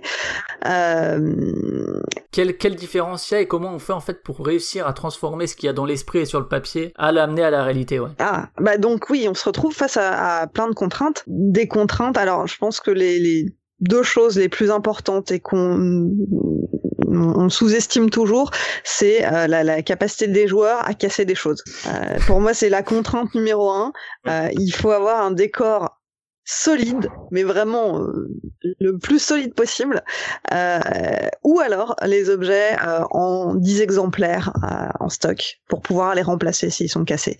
Mais ça, c'est vraiment le c'est, très pragmatique, hein, mais c'est vraiment la condition numéro un parce que finalement, s'il y a quelque chose, si un mécanisme est cassé et que euh, et que une bonne partie du jeu repose dessus, bah, ton équipe le casse, tu peux plus faire jouer les, les parties d'après. Euh, donc il faut vraiment qu'on puisse faire tourner la boutique en continu, en permanence. Et, euh, et du coup, ça pose des contraintes bah, au niveau de la fabrication, au niveau de la, maintenance après. Mais ouais, il faut faire un, décor, euh, un décor solide. Après, il y a les, contraintes aussi propres à n'importe quel euh, établissement qui reçoit du public. Euh, par exemple, moi j'ai passé tout le premier mois, juste après avoir été embauché, à faire des recherches de matériaux pour trouver. alors ça, je, je spoile pas. On a une salle capitonnée comme notre notre scénario s'appelle Le patient de la chambre 8, se passe dans un hôpital psychiatrique, et j'ai passé un mois à trouver de la mousse euh, qui corresponde à tous les bons critères pour faire les capitons des murs. Euh, le tissu qui allait dessus aussi. euh, Enfin voilà, c'est vraiment penser à la, sécurité du public, respecter toutes les normes qu'il faut, et puis ensuite ensuite faire de ça quelque chose d'agréable et de et de construit quoi. Même question, Gabriel, du coup, ouais, le, le côté entre ce que t'avais dans la tête au début et puis la, la réalité, comment est-ce que finalement le, la réalité vient empiéter finalement sur notre idéal créatif euh, de base Euh, bah, sur plein de choses, hein. surtout par rapport euh, au thème qu'on a pu choisir. On, a l'impression qu'on va faire vivre un film aux gens. Et, euh, et, en fait, après, tout le travail, c'est de réussir à faire en sorte que ça soit possible. Parce que, parce que par exemple, je sais pas si, dans un film il y a une explosion à côté de- du personnage principal, ça va être compliqué à mettre en place dans un escape game. Et donc, donc il y a, y a plein de concessions à faire, plein de modifications, d'adaptations. Maintenant, on commence à avoir pas mal d'expérience parce que en tout, à force, on en a fabriqué quand même un certain nombre des salles, parce que Dalton euh, et Black Sad c'est les deux euh, visibles, mais il y en a eu euh, d'au- d'autres avant dans d'autres contextes. Et, c'est, on arrive de plus en plus à se projeter en avance sur ce qui va fonctionner. On travaille aussi beaucoup avec notre ingénieur en amont, c'est-à-dire que il nous propose des mécanismes en nous disant je suis capable de faire en sorte que quand les joueurs font ça, je sache le reconnaître. On n'en utilise pas dans nos salles, mais par exemple tu parlais de capteur de voix tout à l'heure, euh, et ben on va pouvoir euh, nous construire à partir de ça, en se disant ok c'est possible, c'est faisable, donc on va pas écrire une énigme euh, dont on sait que ça sera, dont on n'est pas sûr de la capacité technique. Et effectivement, la principale contrainte, la première chose à laquelle on réfléchit et la première chose à laquelle, a- à laquelle on adapte tout, tout le temps, c'est le fait que la salle soit à l'épreuve des gens, en fait, parce que parce que parce que c'est compliqué. Il y a un exemple que je trouve assez chouette, c'est que Discovery Channel a fait une émission de télé, euh, je sais pas combien de temps ça a duré, mais a fait une émission de télé qui euh, est euh, de l'escape game à la télé. Donc euh, tu vois deux équipes en compétition en train de faire la même escape room en même temps. Euh, et c'est super chouette parce que euh, ça me permettait de populariser le, le média. Je pense pas que l'émission était un carton, parce qu'on n'a pas entendu parler beaucoup. Mais leur salle, Denis Brognard fait ça depuis 15 ans, c'est un peu ça. Ouais, mais c'était c'était- du vrai escape game dans la vraie salle et tout ça avec des énigmes que dans, dans la pure tradition classique. Mais leur escape était euh, pas du tout à l'épreuve des gens, c'est-à-dire qu'elle était faite pour être jouée une seule fois et après elle était pourrie. Il y avait une épreuve en particulier où euh, il fallait euh, arroser de champagne une carte de la France pour euh, arracher le papier qui devient humide et euh, voir qu'il y a quelque chose qui apparaît en dessous. Tu dis oui, c'est génial, c'est super comme énigme, c'est excellent. Mais par contre, euh, bah, en vrai, dans une vraie, euh, la contrainte principale que nous on a, c'est que les gens puissent jouer 20 minutes après que les gens soient partis. Nous, on, fait une rotation toutes les heures et demie, donc c'est très court. Euh, et, et les salles sont faites pour que euh, les gens puissent y jouer, et surtout pour d'autres gens puissent y jouer derrière, et, euh, et que et que ça soit euh, incassable en fait. Et ça c'est c'est euh, la principale contrainte, parce que pour le coup. Je crois qu'il y a un seul élément dans la salle des Dalton qui a jamais été cassé. Euh, et les gens le font jamais dans une mauvaise intention. hein. C'est toujours plein de bonne volonté. Hein. C'est, ça m'est arrivé qu'une seule fois que je vois quelqu'un où je me dis, ok, il est, il est mal intentionné dans son approche, il y a quelque chose de, de, de pas net. Mais la plupart du temps, quand ils cassent un truc, ils sont désolés. Quoi. Ils, se, ils se rendent même pas compte qu'ils étaient en train de faire quelque chose qui n'était pas euh, dans la bonne direction. Euh, et donc c'est, c'est la, la, la principale contrainte. Mais pour le coup, on y arrive de plus en plus. C'est, c'est un Et- de, de manière générale, euh, alors je sais pas co- comment ça, ça fonctionne quand on a envie de, de créer, mais est-ce que c'est euh, si on a envie de raconter une histoire de, de entre guillemets, on s'imagine le scénario de l'escape euh, game et de la manière dont il devrait se dérouler et finalement les sentiments que doit éprouver le joueur à un moment X et puis en sortant, comment est-ce qu'on arrive à mettre cette idée-là euh, en œuvre en fait, tout simplement à réussir à créer de la narration telle qu'on plus ou moins telle qu'on l'avait pensé, Gabriel? C'est très difficile comme question, monsieur. euh, comment Eh ben, c'est là pour le coup que le talent des différentes personnes qui travaillent sur la conception va, va jouer. Nous, on travaille beaucoup sur l'ambiance lumineuse, on travaille beaucoup sur la musique, on travaille, on fait en sorte que ce soit une narration relativement simple, c'est-à-dire que on n'essaie pas de raconter une histoire qui est compliquée, on essaie de raconter une histoire qui est, qui est efficace et qui est comprise quand les gens en sont sortis. Euh, Ouais, sur- je pense que Day of the Tentacle en, en escape par game, exemple, risque ça serait compliqué. Ouais, tout à fait. Non, mais c'est un bon exemple. Euh, le, le Monkey Island euh, que tu citais tout à l'heure avec euh, le poulet, euh, ça serait compliqué aussi. L'idée, c'est que, euh, par exemple, Black Sad, il y a eu un élément, je, je peux pas, c'est difficile de parler d'escape game, on, peut jamais spoiler exactement ce qui se passe à l'intérieur, mais il y a un élément qui était euh, jamais ou rarement compris par les joueurs pendant les premières parties, et au bout d'une semaine, on a euh, euh, beaucoup, beaucoup, beaucoup réfléchi et modifié pour que maintenant c'est bon, euh, le- le- ce que ça raconte est clair. Mais j'ai fait une escape il y a pas longtemps où il se passe un truc trop cool, mais il a fallu que le game master nous appelle au Toki pour nous expliquer ce qui s'était passé parce que c'était pas clair en fait dans notre tête. Euh... Faut dire aussi que quand t'es à l'intérieur d'une salle, qu'il se passe plein de choses, que t'es sollicité par 20 000 éléments euh, auxquels tu sais pas lesquels sont importants, lesquels sont pas importants, que t'es en train de réfléchir à la résolution d'énigmes, l'histoire a intérêt à être super simple parce que t'es pas spectateur de l'histoire, t'es à l'intérieur, t'es au milieu, quoi. donc euh, tu te rends pas compte que, que derrière tu fais partie euh, de, de élément d'une narration, t'es pas ça du tout, t'es juste un mec qui est en train de résoudre des énigmes. Euh, et, et c'est très compliqué, donc faut être, je pense, le plus simple et efficace et sincère possible dans, dans sa narration. Faut, ça sert à rien d'essayer de raconter quelque chose de- de- d'extrêmement dense et d'extrêmement complexe parce que pour le coup euh, moi, en tant que joueur, je passe à côté à chaque fois. hein. Quand, euh, quand on me dit, ah, mais là, en fait, ça évoque euh, la période de la vie euh, de Baudelaire quand il était euh, à Charleville-Mézières. Je... Per- perso, pour, euh, pour prendre Prisoners à Elysium, c'est pareil. Alors, euh, autant on s'est amusé pleinement parce qu'on était pleinement dans l'action, et c'est c'est un peu ce qui caractérise l'escape euh, l'escape game, c'est que tout ton corps et tout ton esprit est en action. Et pour autant, moi j'ai trouvé, enfin le, scénario, c'est-à-dire l'espèce d'histoire euh, qui, ouais, je vais pas rentrer dans les détails, mais que ça me racontait, enfin je me sentais pas investi dans, une espèce de narration. Clémence, peut-être par rapport peut-être à, ton expérience plutôt dans les es- escape game jam, du coup, bah, puisque t'as pas été euh, à la base de la narration peut-être ou de l'idée de base de, Epsilon, une, une réponse comme ça sur la narration dans, dans l'escape game? Alors bah, ça, je peux en parler quand même pour Epsilon aussi, mais euh, j'ai repris la philosophie, on va dire, de, de Guillaume et Florent euh, quand moi j'ai participé au, au Game Jam. Euh, L'idée euh, chez nous, c'est d'avoir justement un fil narratif fort, donc pas forcément très complexe. hein. Le patient de la chambre 8, euh, le scénario qu'on propose, euh, c'est un patient avec qui Edmond a travaillé dans les années 90 euh, dans une clinique en Suisse. Euh, et là, en fait, les joueurs incarnent le patient et euh, doivent réussir à s'échapper de, de la clinique euh, quelques temps après le départ d'Edmond qui, qui a laissé à son patient plein d'indices euh, pour se pour se sauver. Euh, on voulait qu'il y ait une, une vraie trame narrative forte qui sert de fil rouge en fait, de fil conducteur euh, aux joueurs, qu'à aucun moment ils se retrouvent dans la salle euh, l'air hagard comme ça a pu nous arriver dans certains escapes à se dire bon alors qu'est-ce qu'on fait maintenant? En fait j'ai pas la moindre idée de ce qu'est la prochaine étape que je dois réaliser. On voulait ça, on voulait vraiment pas que ça arrive. Donc on, on a voulu euh, monter une histoire vraiment cohérente. On est allé loin dans le souci du détail. Alors ça, c'est des choses que les les, bah, les connaisseurs apprécient. Après, la plupart des gens passent complètement à côté, mais c'est pas grave. On sait que même si on nous pose une question sur tel point de détail, on pourra toujours l'expliquer. Voilà, on, on voulait qu'il y ait une, une vraie histoire qui serve le jeu et qui qui soit pas juste un prétexte où euh, parfois on vous enferme dans une salle, euh, on te dit euh, bon voilà t'as une heure pour sauver euh, la terre d'une explosion, puis en fait ce que tu fais à l'intérieur ça n'a strictement rien à voir. Il Oh, pas c'est question quoi de bon regarde. Oh. Ouais, ouais, bah, pour le coup, ouais, nous, ça nous est arrivé effectivement de, de sortir un peu du truc et de te voir un peu de l'extérieur comme ça où tu te dis, ouais, mais ça n'a pas de sens en fait ce que, ce que tu fais. Alors, c'est, c'est, euh, indépendamment de la qualité des, énigmes ou de la manière dont on appelle ça, euh, c'est, vraiment juste, ben oui, mais t'as l'impression que c'est là de manière un peu artificielle. Pour revenir sur le matériel dont tu parlais justement, Clément Savant, euh, comment ça se, trouve? Est-ce que y a, j'imagine qu'il y a un peu de tout, mais euh, de manière générale, comment on fait pour trouver le matériel d'un escape game? Bah alors bon ça dépend. Il y a des personnes qui vont faire appel à des décorateurs qui eux ont des techniques que je ne soupçonne même pas.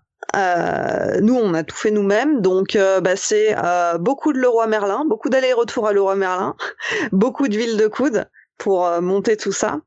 Des Euh, brocantes, des antiquaires aussi ou- Euh, non, parce que trop fragile. Euh, Beaucoup de recherches, enfin encore que il y a certains éléments parce qu'on voulait que ça colle aussi temporellement. Donc euh, si on a, on a alors c'était pas les brocantes, mais plus euh, on a pas mal écumé Price Minister, eBay, euh, des, des, Le Bon Coin, etc. pour trouver des objets d'époque qu'on n'a pas rendu indestructibles, mais presque. Et puis après, ouais, non, ça a été beaucoup de, de magasins de bricolage euh, pour pour euh, mettre des chevilles qui ne s'arrachent pas, tout coller, tout visser quand on peut, euh, tant, tant que ça reste euh, réaliste. Mais en tout cas, Et là, après, quand, quand t'as les travaux dans ton appart, t'es content d'avoir ah, fait ça. ouais. Bah en fait, moi, ils m'ont un peu embauché pour ça à la base, donc euh, c'est moi qui leur ai amené Ouais. mes, mes petits biceps et, euh, et ma perceuse. Mais c'est vrai que, comme disait Gabriel tout à l'heure, les, joueurs parfois ils pensent jamais à mal, mais se retrouvent, ils sont tellement pris dans le jeu que euh, ils vont penser qu'il faut décoller le papier peint pour voir s'il y a pas quelque chose de caché derrière quoi. Au champagne ou pas, quoi. Au choix.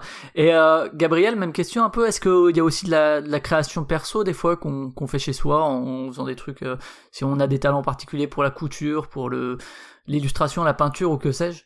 Tu, de, de, de ces talents-là, est-ce que nous on les a, est-ce qu'on les utilise? Par exemple, euh, mais de manière générale, pour se procurer le matériel, est-ce que ça peut arriver aussi ouais, qu'il y, ait- il y ait de la création personnelle? Oui, le- tous les talents sont utiles. Euh, la couture, par exemple, que tu cites, euh, nous a servi pour un des éléments dans Dalton. Euh, et, euh, et donc, c'est pas beaucoup, mais c'est toujours ça. Et c'est c'est beaucoup de petites bidouilles, beaucoup de petites fabrications. Après, nous, il y a un aspect, enfin, j'imagine d'ailleurs que, que, que chez vous aussi, c'est important, euh, c'est l'électronique qui prend euh, une place Ouais. très très forte euh, dans notre dans nos salles. Mhm. Euh, C'est-à-dire que dans les Dalton et en, surtout dans Black Sad, Black Sad, il y a zéro cadenas, il y a zéro clé, donc tout se déclenche de manière euh, électronique à un moment donné. C'est énormément de travail en amont pour la fabrication, pour la programmation, pour euh, faire en sorte que les différents mécanismes fonctionnent. Et dans tous les cas, dans nos deux salles, tout est relié en réseau, c'est-à-dire qu'on a un- un- une possibilité de savoir si une porte est ouverte ou pas, juste en regardant un écran qui nous dit la porte est ouverte ou pas. Mhm. Euh, et on a ça sur strictement tous les éléments qui sont manipulés par les joueurs et qui font sens à un moment donné pour savoir où ils en sont dans leur progression.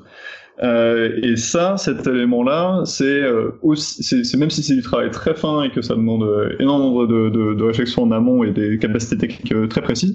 En pratique, quand on doit l'intégrer dans le matériel, c'est là aussi beaucoup de bricolage et de et d'idées ingénieuses et de, de démerde quoi, de, de comment je fais en sorte pour cacher ça sans que ça se voit trop, sans que ça se voit du tout, même si c'est possible, pour faire en sorte que ce soit le plus déguisé possible. Euh, parce qu'il y a un truc qu'on voulait éviter et euh, qu'on a tenu comme cap, hein, c'est qu'il y a beaucoup d'escapes, surtout les premières générations, qui vont mettre des petits stickers ou des, des, des, des inscriptions qui Mm. disent ça, ça ne fait pas partie du jeu. Euh, et pour le coup, ça, on a, nous, on a éliminé ça. Il y a zéro élément auquel les joueurs n'ont pas le droit de toucher. Ils, doivent, ils peuvent toucher à strictement tout. Et tout fait partie du jeu et tout est là pour être joué avec. Et, euh, et ça, ça, ça demande une contrainte supplémentaire. C'est que euh, il y a aussi comment je fais moi si jamais c'est cassé, si jamais je dois faire une réparation, si jamais je dois modifier quelque chose, pour y accéder malgré tout, sans que ça soit l'enfer. Et, euh, et ça demande une autre contrainte encore. Euh, ce qui fait que on a euh, en fait doublé l'épaisseur de toutes nos cloisons. C'est-à-dire qu'il y a des murs et puis il y a une cloison technique derrière laquelle court euh, toute l'électronique, tous les câbles. Je crois qu'il y a, il y a 2 km de câbles dans les Dalton qui courent derrière. Euh, et, euh, et dans Black Sad, c'est des fausses cloisons et des faux plafonds parce qu'il y a le double de volume d'électronique, donc euh, ça court vraiment dans tous les sens, qui, qui cache l'ensemble de, de l'artifice en fait, qui est vraiment le- le- le- l'aspect coulisses. Euh, qui tourne tout autour euh, des joueurs sans qu'ils se rendent compte que on- de l'intérieur de la salle on, on voit rien de tout. On s'est permis de faire ça parce qu'on avait Sébastien, donc euh, notre ingénieur, qui avait la capacité de créer, de développer et de fabriquer tout ça lui-même. Je pense qu'on on aurait choisi d'autres axes de développement si jamais on n'avait pas eu cette ressource sous la main. Donc euh, pour répondre à ta question, c'est ce que savent faire les gens est utilisé et si on sait pas faire, ben, on fait pas ou, ou du moins on cherche une autre manière de faire. Et euh, Clémence, euh, tout à l'heure, Gabriel a parlé d'ambiance sonore pour les Dalton. Euh, Est-ce que chez Epsilon aussi, il y a, y a un travail particulier qui est mis là-dessus justement pour travailler sur l'immersion et sur, euh, sur ouais, tout ce qui est ambiance sonore? Ouais, tout à fait. On a alors on a deux approches très différentes pour euh, la salle actuelle et la, la future salle qui va sortir bientôt. Euh, pour la, la prochaine salle, on a fait appel à un, un compositeur. les garçons travaillent avec lui. Ils voulaient créer vraiment une musique originale pour euh, pour la salle. Euh, pour la salle euh, Le Patient de la Chambre 8 qui tourne actuellement, euh, on a voulu jouer sur le réalisme Donc on a une ambiance sonore qui est très présente. Euh, on a notamment euh, toute une partie, alors je veux pas en dire trop sans spoiler non plus, mais euh, mais toute une partie euh, qui a été créée et animée par par Faskill que tu as interviewé dans Podcastorama. Tout à fait, qui fait aussi beaucoup de podcasts et qui a écrit un livre sur le Marvel Cinematic Universe. C'est le moment de le caler. Exactement, petit moment un peu, et, euh, et qui fait de la musique également, et, euh, et donc il nous a accompagnés pour pour cette première salle. Euh, voilà, donc donc on, on, on essaye à chaque fois, d'une manière ou d'une autre, d'accompagner le joueur dans sa progression, tout en tout en renforçant l'immersion et les, les sensations qu'il peut avoir. Et Gabriel, même question du coup pour euh, l'ambiance sonore, peut-être euh, justement euh, réussir à, faire en sorte que ça éveille des sentiments chez le joueur par rapport aux licences dans lesquelles il est plongé? Ouais, ça a été en fait on a travaillé un peu différemment sur les deux.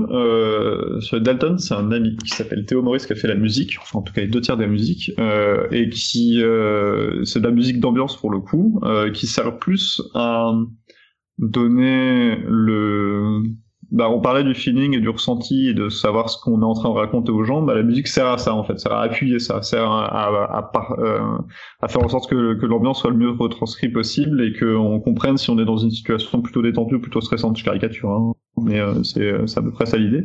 Derrière, on utilise beaucoup de bruitage. Euh, Il y a beaucoup de, de- de- des éléments qui te font progresser euh, physiquement parlant. Et sur dans les deux cas, l'idée c'était d'avoir dans Black Sad comme dans les Dalton, d'avoir une musique qui euh, s'approche le plus de l'époque euh, et puis s'approche au plus aussi euh, du ton de l'œuvre d'origine. Dans les Dalton, la musique est un petit peu plus euh, euh, pompée up, on va dire, pour prendre un adjectif qui n'existe plus, euh, que, que dans Black Sad. Et euh, mais en même temps, ça, ça, le, le ton de Black Sad est beaucoup plus euh, dur, sombre et sérieux que, que le ton des Dalton, qui pour le coup est quand même assez cartoon. Et ça va avec ce qu'on fait faire aux joueurs. Les Dalton, et souvent il y a un côté dans la résolution des étapes euh, hum, qui pourrait s'approcher de, de Monkey Island ou genre de truc, c'est-à-dire un côté, on est dans une BD comique et donc il y a certaines actions, certaines résolutions qui se font par des actions qui, qui pourraient être dans de la BD comique et ça choquerait pas. Euh, là où dans Black Sad, euh, c'est un peu plus sérieux, c'est un peu plus euh, euh, difficile et euh, enfin difficile c'est pas le terme, mais dur on va dire dans le ton et donc euh, il y a la, la résolution va avec ça en fait. Donc euh, c'est toujours l'idée d'être cohérent dans ce qu'on veut raconter, dans ce qu'on veut faire faire aux joueurs, qu'on se retrouve pas. On m'a raconté il y a pas longtemps l'histoire d'une salle euh, qui se passe dans un camp d'entraînement militaire où tout le long on se fait gueuler dessus à la Full Metal Jacket avec un truc super dur. Et, euh, et à un moment donné, il y a une épreuve où on comprend qu'il faut qu'on joue à 1, 2, 3 soleils. Et euh, oui, ok, mais euh, mais ça n'a rien à voir et c'est c'est c'est très hors de propos. L'énigme en elle-même est peut-être très bien, c'est pas la question, mais euh, voilà, on voulait éviter absolument ce genre de feeling du euh, pourquoi, qu'est-ce que ça vient faire là et euh, et, et ça n'a surtout rien à voir avec ce qu'on m'a demandé de faire jusqu'ici, qui aide pas en plus à, à faire comprendre aux joueurs ce qu'ils doivent faire. Euh, plus t'es cohérent dans l'univers, dans l'ambiance, dans les objets utilisés, moins il y a d'anachronismes et ce genre de choses, plus c'est facile de comprendre ce que t'as à faire et pourquoi t'es en train de le faire. Euh, J'avais fait une salle qui était censée se passer dans un truc euh, médiéval euh, très triste, enfin très triste, très en ruine et euh, et, et qui a pas été visité depuis des, centaines d'années. Et on était à la lampe à découvrir des inscriptions. C'est, ça n'avait absolument rien d'instinctif. C'était très difficile de, de trouver ce qu'on devait faire et pourquoi on devait le faire, parce que a priori t'es pas censé avoir une lampe UV dans une rue médiévale. Euh, A priori. ouais, non, mais on sait jamais. Enfin, il pourrait y avoir une salle Valérian qui marcherait. Marty McFly est passé par là. C'est ça. Donc voilà. Et au niveau de la difficulté, justement, alors il y a la difficulté de base qu'on veut donner à la salle, euh, qui peut être variable selon les scénarios d'ailleurs, et euh, après il y a, c'est vrai, les, les indices que peut donner le Game Master qui sont, je sais pas à quel point c'est vrai que c'est adapté à l'équipe, etc. Clémence, c'est vrai que on pourrait se dire finalement qui qui baisse la difficulté de la salle. Est-ce qu'il y a des, indications très précises à quel moment il peut donner des indices ou pas, ou bien c'est vraiment jugé? Alors, bah, le, le- ça, je pense que ça dépend des enseignes aussi. Euh, nous, on est très très clair là-dessus. On donne pas, on nous demande souvent le niveau de difficulté de la salle, euh, s'il y a un taux de sortie, etc. Et, euh, et on, en fait, on, ne donne pas ce chiffre-là parce qu'il y en a pas. Parce que justement, le game master va s'adapter à la progression de chaque équipe. Son objectif, au final, c'est quoi? C'est que l'équipe s'amuse.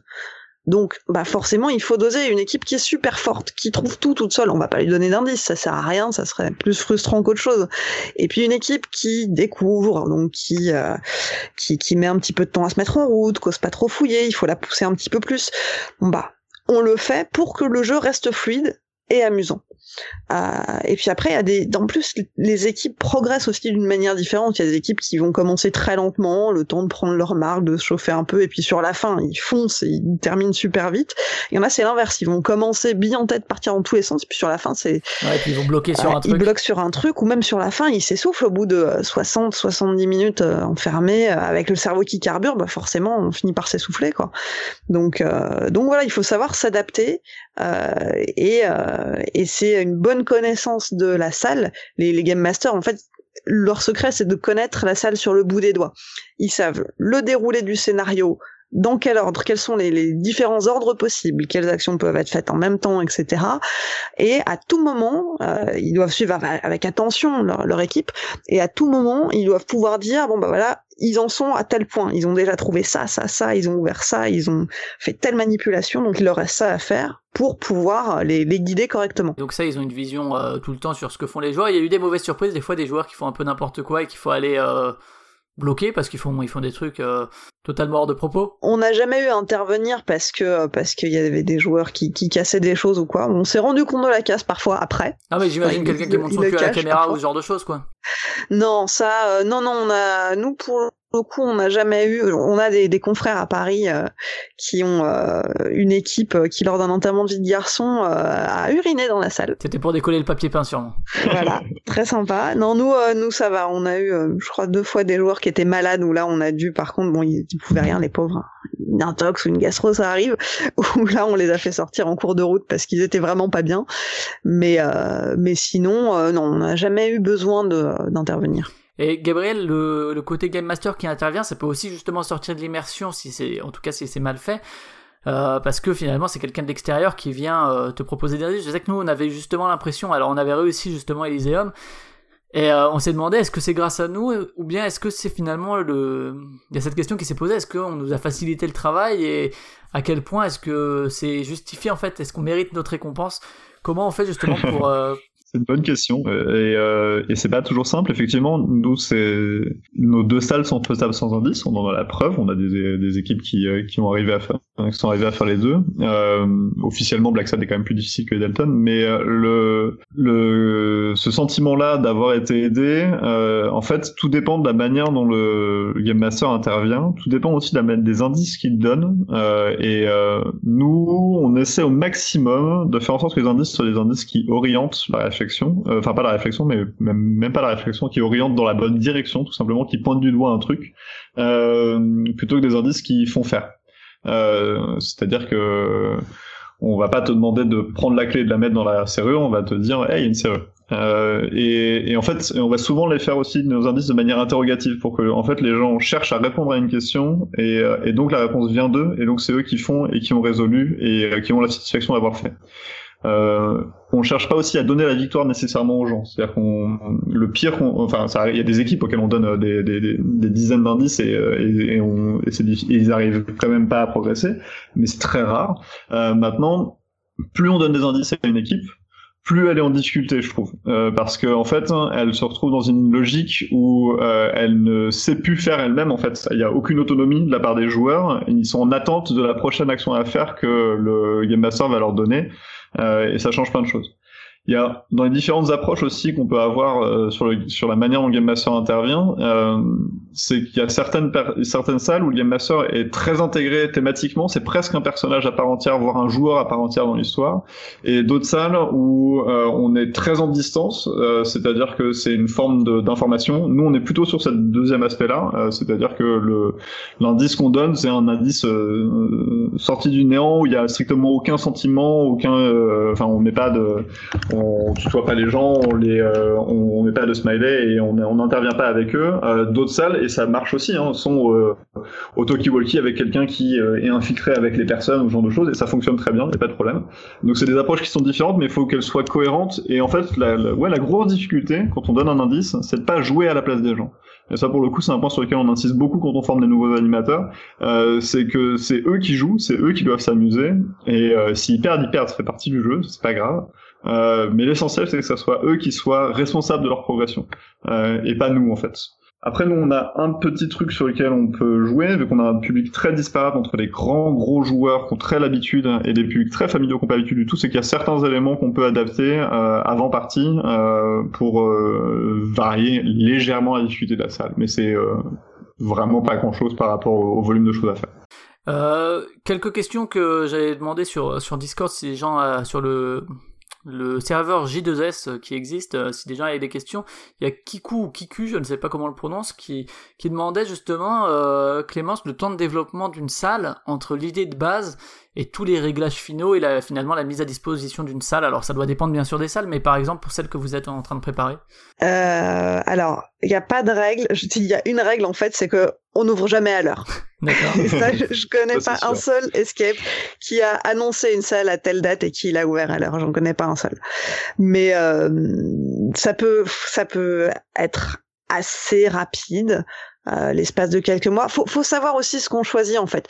Euh, si vous voulez, il y a certaines enseignes qui proposent de la franchise clé en main. Ça veut dire que en l'espace de trois semaines, euh, vous trouvez un local, on vous fournit euh, le décor que des décorateurs vont venir installer, les mécanismes, euh, toute la documentation pour faire la communication, euh, l'enseigne, etc. Le site euh, avec euh, avec les, les toutes les possibilités pour réserver, voilà. Et en, en un mois de temps, on est opérationnel, on peut ouvrir. Après, en tout cas d'expérience, c'est pas les salles les plus réussies parce qu'on sent qu'elles ont été faites souvent dans un souci de euh, d'abord de rentabilité. Euh, euh, c'est pas forcément des passionnés parce que finalement ceux qui ouvrent des salles euh, qu'ils ont créées eux-mêmes, euh, qui sont ce sont des passionnés, c'est des, des gamers, c'est des joueurs, bah ils vont passer le temps qu'il faut pour peaufiner jusqu'à ce que euh, le résultat soit beau, original, efficace. Et, et ça, bah il n'y a pas de secret, ça prend du temps.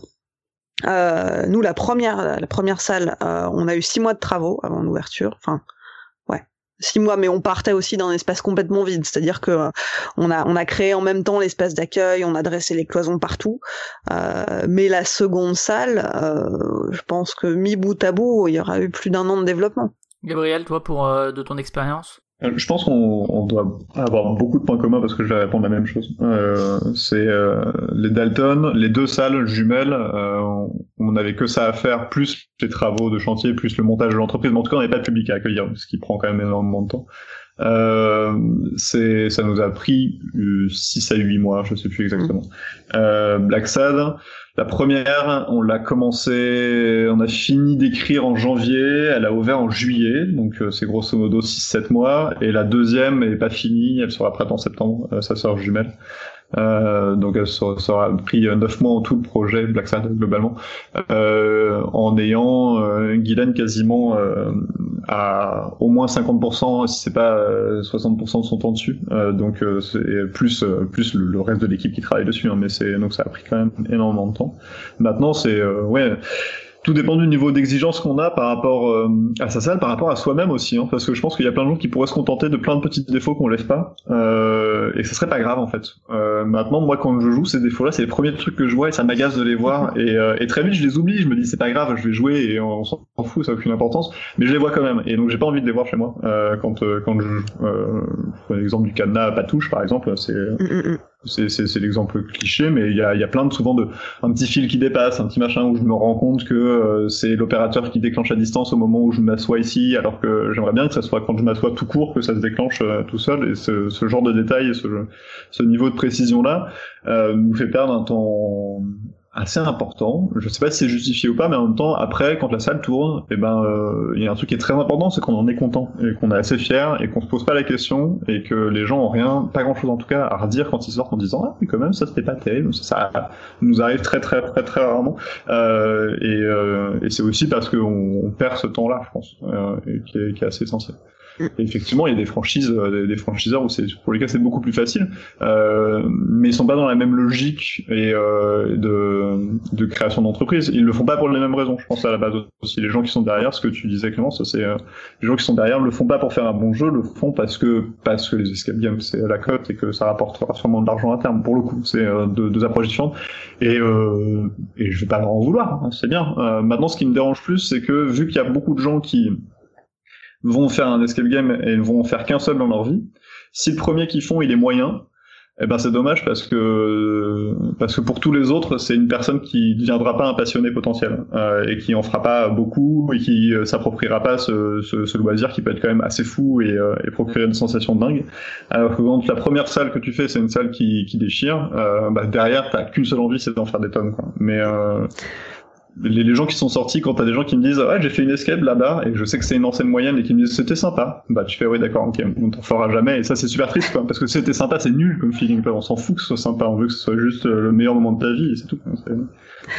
Après c'est vrai que les, les, équipes qui commencent aussi par des escapes moyens, euh, comme ils ont pas de référence, ça peut leur paraître super pour une première. Ouais, et dans ces cas-là, enfin, moi, je, je préfère que des joueurs soient passés par des salles moyennes avant de venir chez nous. Parce que je sais que, par exemple, moi, en ayant fait certaines salles à Paris de super bonne qualité, euh, j'en suis sorti en me disant, bon, bah, il y a telle enseigne, en fait.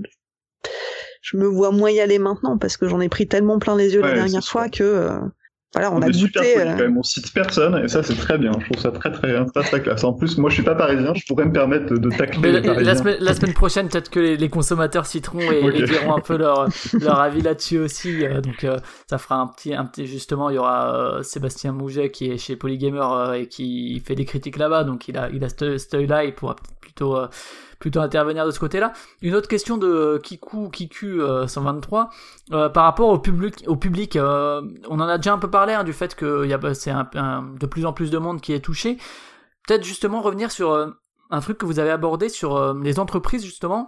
Mmh. Clémence, quelle part est-ce que ça a finalement dans dans l'activité de Epsilon, c'est que ce soit des séminaires ou des team building Alors c'est très c'est très variable. En fait, les entreprises, euh, ils fonctionnent vraiment sur un mode saisonnier. Euh, en tout cas, nous c'est ce qu'on constate à Paris. Je sais pas comment c'est à Bruxelles, mais euh, mais on a on a beaucoup d'entreprises qui viennent donc pour des team building, des journées de séminaires, euh, des, euh, des des soirées d'équipe, euh, des cocktails, etc. Euh, donc ça, ça marche bien sur la période qui commence à peu près euh, mi-octobre jusqu'à mi-janvier. Donc ça monte crescendo. En général, euh, novembre-décembre, c'est vraiment vraiment hard. Euh, et puis ensuite, ça se calme petit à petit. Vers mi-janvier, ça devient plus cool. On a une période de creux du côté des entreprises jusqu'en fin avril, début mai. Et puis là, ça reprend jusqu'à mi-juillet où on a à nouveau des séminaires, etc. Euh, bon, sur toutes ces périodes-là, on accueille aussi euh, du grand public et là, on continue. Euh, donc euh, voilà, c'est saisonnier, mais ça représente quand même, euh, je pense, bien 50% de notre activité. Non, peut-être pas 50%. C'est dur de donner un chiffre. Ouais, ouais. C'est super dur de donner cas, un ouais. chiffre. Mais, mais beaucoup, beaucoup euh, en période de fin d'année. Ouais, mais en tout cas, c'est quelque chose qui demande vraiment du travail. Alors après, là, tout dépend euh, bah, des, des, locaux dont les enseignes disposent. C'est vrai que nous, on a la chance d'avoir un très grand espace. On a un plateau de plus de 100 mètres carrés à l'étage, réservé vraiment à l'accueil des, des, séminaires et des conférences. Donc, on est équipé en bureau, euh, projecteurs, mmh. tout ça. On, euh, on, a monté toute une offre, en fait, en parallèle de, de l'offre de jeu. Euh, avec euh, beaucoup de prestations différentes. On, on fait parfois compléter euh, nos propres jeux par des animations, euh, des murder parties qui ont lieu à l'étage, ce genre de choses, ou des cocktails, des buffets. Enfin, il y a, y a, plein de, plein de. C'est des offres vraiment spécifiques qui sont pas euh, du tout les mêmes en fait, enfin ou qui peuvent reprendre certaines choses, mais qui sont quand même bien bien différentes de l'offre au particulier. Tout à fait. Bah, on peut proposer des choses au particulier pour euh, notamment les anniversaires et les enterrements de vie de jeune fille ou de vie de garçon, mais c'est vrai que ça, ça reste, ça reste quand même assez, assez limité. Et, euh, et c'est vrai que juste pour revenir tout à l'heure sur la question euh, de euh, du temps que ça prend à développer, on oublie souvent que développer un escape game c'est d'abord développer une entreprise et qu'il y a tout un tas de trucs administratifs à faire. Euh, La compta. euh, la compta, euh, les plannings, euh, les fiches de paye, enfin Verser les salaires. voilà, et, et plein de trucs en termes d'organisation euh, qui font que bah, c'est c'est très bien d'avoir des super salles et des super scénarios, mais derrière il faut aussi euh, pouvoir faire tourner une entreprise et par exemple accueillir d'autres sociétés euh, donc euh, dans, dans le- cadre de séminaires ou quoi, euh, bah, c'est aussi euh, un vrai boulot à part entière euh, pour pour gérer en amont avec les différents prestataires, les, les traiteurs et autres. après, enfin voilà, c'est c'est une autre part du métier euh, et qui, je, je sais bien, concerne pas tout le monde, hein, mais euh, mais qui, euh, mais je pense pour les les, les escape games qui veulent vraiment s'adresser aux entreprises, c'est c'est vers laquelle ils doivent s'orienter. Gabriel, une, euh, une réaction là-dessus sur euh, le lien aux entreprises? Euh, nous, on, on- travaille un peu avec des entreprises. Euh, on a développé une offre en, partie. Maintenant, c'est hmm, pas trop notre domaine d'origine et donc on le fait, on, le développe de plus en plus et, et a priori, on, on en accueille quand même assez régulièrement, mais c'est pas encore notre notre cœur d'activité, même si c'est en, en voie de se développer parce que pareil, on a un gros espace euh, qui euh, qui à terme leur sera dédié, euh, qui, est, qui est en cours d'aménagement.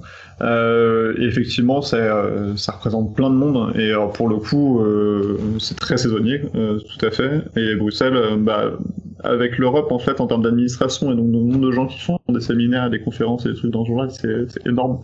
Euh, et donc il y a effectivement plein de choses à faire.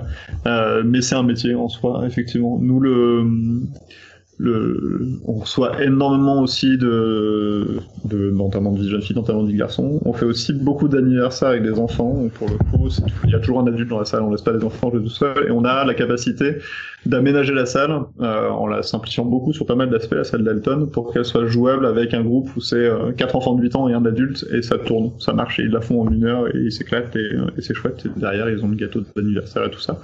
Euh, donc ça, c'est aussi une offre qu'on qu'on a beaucoup développée. Avec une lime dedans ou un- Comment? Avec une lime Avec dedans? une lime dans le gâteau, ce serait une bonne idée. Et Clément, justement, on n'a pas parlé de l'âge, mais euh, vu que vous, votre thème euh, est peut-être plus adulte, disons que les Dalton, est-ce qu'il y a un âge minimum? Alors nous, on recommande, euh, enfin, on, on accepte normalement, en théorie, pas de joueurs en dessous de 12 ans. Euh, c'est à partir de 12 ans, euh, accompagné euh, d'au moins un adulte dans la salle. Euh, à partir de, euh, je sais plus, 15 ou 16 ans euh, seul. Euh, après, c'est arrivé quelques fois, on est des enfants plus jeunes qui avaient euh, 9, 10 ans parce que euh, parce que c'est des, des gamins super vifs, super éveillés, qui euh, en avaient déjà fait plein, qui avaient l'habitude d'accompagner leurs parents. Euh, Qui avait déjà vu Orange Mécanique. Peut-être. Mais euh, mais en tout cas euh, en tout cas voilà qui s'en sortait super bien. Euh, mais bon en général en dessous de 12 ans c'est compliqué quand même parce que euh, parce qu'il faut faire des objets encore plus solides et aussi euh, et aussi parce que souvent, euh, nous, de ce qu'on voit, les, les gamins percutent très très vite sur ce qu'il faut faire. Euh, ils trouvent euh, très vite les, les, le, le- le mécanisme, mais par contre, pour mettre les choses en œuvre, c'est un peu plus long et il faut réussir à les, les garder concentrés longtemps. Oui. Et, euh, et souvent, on voit des, des adultes qui, euh, qui galèrent un petit peu pour... euh, pour essayer de rassembler tous, leurs, tous les enfants autour d'eux. Bon alors attendez, qu'est-ce qu'on a trouvé là? Taisez-vous tous deux minutes et euh, voilà, je pense que c'est c'est plus compliqué à gérer quand euh, quand ils sont plus jeunes. On a parlé un peu justement du fait que c'est un, secteur qui se développe beaucoup depuis quelques années, qu'on est encore au début hein, de, de ce que vous dites, que euh, justement c'est un marché qui est, qui est naissant. Comment est-ce que alors les, les, grands médias s'y intéressent hein, pour le coup, puisque dans, dans, des, dans des grands nationaux ils en parlent.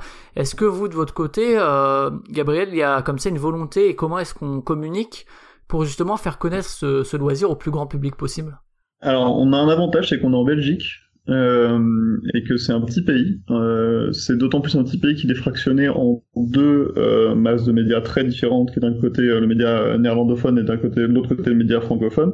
Donc, quand tu veux t'adresser à l'équivalent du JT de TF1, euh, bah, c'est assez facile en fait. C'est c'est pas très compliqué de de, de, de trouver les, les, les bonnes personnes à qui s'adresser et, euh, et donc on, on a eu beaucoup de sujets euh, et beaucoup de reportages là-dessus. Maintenant, la différence aussi avec la France, c'est que bah, ça, il y a moins de monde qui est touché directement par l'émission en question. C'est quand sûr. même vous qui allez les chercher ces, ces Ouais, médias-là ouais, ou tout à fait. On est souvent contacté par des journalistes qui veulent s'intéresser, euh, qui s'intéressent à ce qu'ils font. Euh, euh, c'est sûr, mais euh, c'est nous qui en avons contacté la plupart. En plus, euh, bah, on parlait de la, coopération avec Repo Production, mais on a pu utiliser les compétences de l'équipe de communication de, de, de Repo pour avoir des contacts en tout cas et, s'adresser à eux directement. Et ça, ça a été une grosse facilité. Mais, c'est vrai que pour, rester sur la comparaison aux jeux de société, qui est un, loisir aussi qui a un, gros développement, l'impact médiatique a rien à voir avec celui des escape games, quoi. Euh, bah, en même temps, l'escape game, ça existait pas il y a 4 ans, alors que les jeux de société, ça existait il y a 1000 ans. Donc c'est pas, euh, non mais c'est vrai. Euh, donc le, côté sexy du jeu de société est moins fort que, celui de l'escape game. Ça m'étonne pas trop que le journaliste préfère faire un sujet euh, sur un truc où on enferme des gens. Il y a un côté euh, euh, plus vendeur quand tu quand tu prépares ton article et que tu le présentes en salle de rédaction. D'accord, Clémence Enfin, je suis pas journaliste. Laissez la journaliste parler. Bah alors ju- justement c'est c'est assez marrant parce que euh, souvent les journalistes ont du mal à comprendre le concept. Euh, enfin, en tout cas, ont, ont du mal à comprendre qu'on refuse qu'ils filment des joueurs pendant la partie. Donc, on a beau leur expliquer, c'est jouable qu'une seule fois, on peut pas montrer la solution, sinon après, bah après ça sert à rien. On a, on a donné la, la fin du film à tout le monde, quoi. Et, euh, et ça, il- en général, il faut un vrai travail d'explication pour leur, expliquer qu'on peut pas montrer des images de dans la salle et des joueurs en train de jouer. Euh, après, euh, après nous, la communication, elle se fait beaucoup euh, bah, par les blogueurs spécialisés parce que c'est vrai qu'il y a de plus en plus d'équipes qui tiennent des blogs et qui euh, et qui euh, donnent leurs critiques euh, sur tous les escape games. Euh, et donc c'est vrai que c'est un c'est un public qui est important pour nous parce que euh, la, la qualité de nos salles, on sait qu'elle sera passée au crible quand eux viendront chez nous. Donc euh, donc c'est vrai que on a eu quand on a ouvert la première salle toute une une période les premières semaines où c'était que des, des blogueurs spécialisés qui venaient tester. Euh, et euh, ouais, c'est toujours un petit peu l'épreuve du feu quand ça arrive. Et au niveau des, des plus grands médias, justement? Après, au niveau des plus grands médias, euh, on est sollicité régulièrement euh, pour euh, pour des, des questions sur le fonctionnement. Enfin, on a fait pas mal de, de publis euh, sur Internet notamment. Euh, voilà, on a un journaliste qui est venu tout un week-end, qui a vraiment suivi nos game masters tout du long pour voir euh, comment ça se passait, qui ont interviewé les fondateurs aussi. Enfin, ils ont fait plusieurs volets pour euh, expliquer vraiment les coulisses. En fait, ça c'est quelque chose qui intéresse les gens de savoir comment ça se passe derrière. Et puis après, dernièrement, on a eu un type de communication un peu différent, bah, axé justement entreprise. On a travaillé main dans la main avec une agence de communication euh, qui s'intéresse à toutes les problématiques RH. Et en fait, on a monté avec eux une journée de recrutement pour un de leurs clients. Donc, on a des, des, joueurs qui sont euh, qui sont venus, qui ensuite passaient des entretiens. Euh, en fait, ils jouaient dans la salle avec le recruteur, qui était tout à fait identifié. Hein, on leur faisait pas la surprise. Et puis ensuite, ils passaient en, en entretien. Et ça, c'est vrai que ça a intéressé un autre type de presse. Euh, on a eu un reportage qui a, qui a cité du coup l'opération euh, sur euh, France Info. On a eu des articles dans des dans de la presse spécialisée, euh, ressources humaines. Enfin, c'était c'était une autre façon justement de communiquer qui était qui était très intéressante. Et je vois aussi que vous avez eu un prix aux Escape Game Awards. Ça, c'est un truc qui attire les regards ou bien euh, c'est gratifiant en tant qu'équipe, mais ça change pas grand-chose d'un point de vue du, de, du, public touché en termes de quantité c'est c'est un petit plus, on va dire. C'est c'est c'est un petit plus. C'est c'est quelque chose dont on est très fier euh, et qu'on a effectivement mis en première page. De temps en temps, on a on tombe sur des des, des joueurs ou des entreprises plutôt qui nous contactent en disant on a vu que vous aviez eu le prix. On espère que ça va être bien. Euh, après, sinon, c'est vrai que ça, ben, je l'oublie, mais c'est quand même le, le médium principal euh, en dehors des, des des blogs qui font de la critique. Euh, le, le, le médium principal sur lequel les gens se rendent, c'est TripAdvisor. C'est les sites d'avis en ligne. Euh, et nous, c'est clairement notre objectif, c'est que les, joueurs sortent contents et aient envie de nous laisser un super commentaire sur TripAdvisor. On a vu un truc euh, très impressionnant se passer, c'est qu'on est passé, on était, on est sept escape euh, à Bruxelles à être actifs. Et on est passé de la sixième place sur TripAdvisor à la deuxième en, en un mois, je crois. Et euh, Oh. le volume de réservations qui euh, c'est euh, entre les deux, et en particulier réservation du jour au lendemain d'ailleurs, euh, a été extrêmement important. Enfin, la différence était vraiment démentielle. C'était, c'est, euh, ça a changé beaucoup de choses. Quoi. Euh, c'est plus facile d'être numéro 2 euh, à Bruxelles qu'à Paris. Hein. Je, pour le coup, euh, j'ai, j'ai vu sur, sur TripAdvisor à Paris, c'est The Game qui est devant, mais ils ont 3000 et des brouettes d'avis, c'est énorme. Enfin, c'est vraiment euh, démentiel. Euh, donc là, pour le coup, on n'en est pas encore à ce stade-là, mais euh, euh, c'est, ouais, euh, c'est- ça a vraiment un vrai impact, hein, euh, en particulier sur les gens de passage, mais pas que, et, qui est pas négligé. Et pour le coup, nous les bloqueurs aussi, l'importance. Euh, Escape Game Paris, quand ils ont fait leur test, nous ont mis euh, sur le top bruxellois, y a, ils ont, ils ont noté toutes les salles, on est les seuls à 5 sur 5 sur leur truc, et ça nous a rapporté énormément de monde en fait, euh, plus que ce qu'on pouvait imaginer, aussi parce qu'ils sont très bien référencés et que, et pour le coup, c'est le métier de l'un d'entre eux d'ailleurs, je pense à la base, euh, et, euh, et donc, euh, donc nous derrière, ça a eu un vrai impact sur les gens qui tapent Escape Game ou Escape Room à, Bruxelles, tout de suite, ça ressort vite en fait, et donc c'est c'est assez important en fait. Ouais. Ah ben nous, on, on se trouve dans le, le, le classement qu'il a fait des escape games parisiens et on est, on est, je sais plus à quelle place on est parce que ça bouge assez souvent, mais en tout cas, on est toujours dans le, son top 10. Dans le top 10, ouais. Et, et ça, clairement, euh, ça, ça, ça a joué euh, au départ.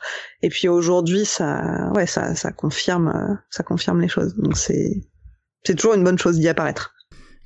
Après, Gabriel, au début, tu as parlé effectivement d'autres d'autres salles que vous aviez pu faire avant même les Dalton. On va parler un peu de peut-être des choses qui peuvent être plus temporaires, plus éphémères. Est-ce que euh, vous avez fait des choses sur certains événements? Je sais qu'à un moment, il y avait un, truc avec Room 25, euh, qui est un jeu de Matago. Euh, Est-ce que ça existe encore, ça? Est-ce que vous pratiquez ce genre de choses? L'histoire, c'est que euh, Guylaine et moi sommes les auteurs de la deuxième extension de Room 25 qui s'appelle Escape Room Oui, et ça. que pour euh, le développement, enfin pour la communication autour de ce jeu-là, euh, Matago nous avait demandé de créer un escape game euh, itinérant, donc qu'on peut déplacer et installer en salon et en festival de jeux qu'on a fait tourner pour la première fois à Cannes en euh, pas celui de l'année passée, mais celui de l'année d'avant. Euh, et euh, Euh, qui est un lieu où il y a un festival de jeux très important. euh. Et donc on avait fait tourner cette salle-là, qui était une salle d'un quart d'heure dans l'univers de Room 25, donc un univers un peu à la cube, comme ça, euh, qui se monte et se démonte euh, normalement en une heure, une heure et demie. Euh, c'est des bâches en fait qui s'accrochent sur des cloisons de, de festivals sans aucun souci, qui ferment ensemble, et après c'est des grosses cantines qui font les différents contenants qui sont fermés. Donc là pour le coup on n'échappe pas au cadenas, dans cette salle-là en tout cas. Et, et ça marche plutôt bien. Alors, je sais pas combien de fois ils l'ont fait tourner. Pour le coup, moi je suis pas. Moi j'ai juste animé la première session pour la roder aussi pour voir comment elle tournait. Euh, et donc c'était assez intéressant parce que oui, euh, pas tant de monde que ça, mais ça fait beaucoup parler. Euh, beaucoup de gens qui s'intéressent, qui ont envie d'essayer, qui ont envie de voir, qui, attendent les retours. Il y a des bruits de couloir euh, pendant le festival. Ça a eu un vrai impact. Maintenant, ça la limite que tu fais jouer quand même un nombre de personnes très limité euh, par rapport au volume de passants dans un festival. Euh, C'est-à-dire que là, l'animation en question, c'était une partie d'un quart d'heure, et donc c'était une rotation de toutes les demi-heures, le temps d'expliquer, de remettre en place, etc. Euh, pour des groupes de cinq personnes. Je sais pas combien de parties on a fait par jour, mais c'était quand même beaucoup. Euh, et au final, euh, sur les 50 000 personnes qui ont dû passer dans le festival, on a dû faire jouer 500 personnes, ce qui est déjà chouette, mais c'est rien en fait en proportion. Euh, donc, euh, donc je sais pas quel impact ça a réellement, euh, mais, mais c'était une chouette expérience en tout cas. C'était super intéressant à développer aussi. Et, et, ce, et avec Escape Prod, c'est quelque chose qui pourrait se renouveler, justement, le fait d'être présent sur des événements temporaires avec des escape rooms éphémères? on l'a évoqué. Euh, je vais euh, faire de la pub à de nos concurrents, mais il y a euh, un escape game qui est, euh, qui est assez chouette d'ailleurs, si vous avez l'occasion, qui s'appelle, euh, passez d'abord chez Escape Prod, mais il y a Enigma qui est, euh, qui qui est à Bruxelles et qui, euh, qui travaille bien, qui font, qui ont une salle temporaire, qui font tourner dans des festivals, qui est sur le thème du Baron Munchausen.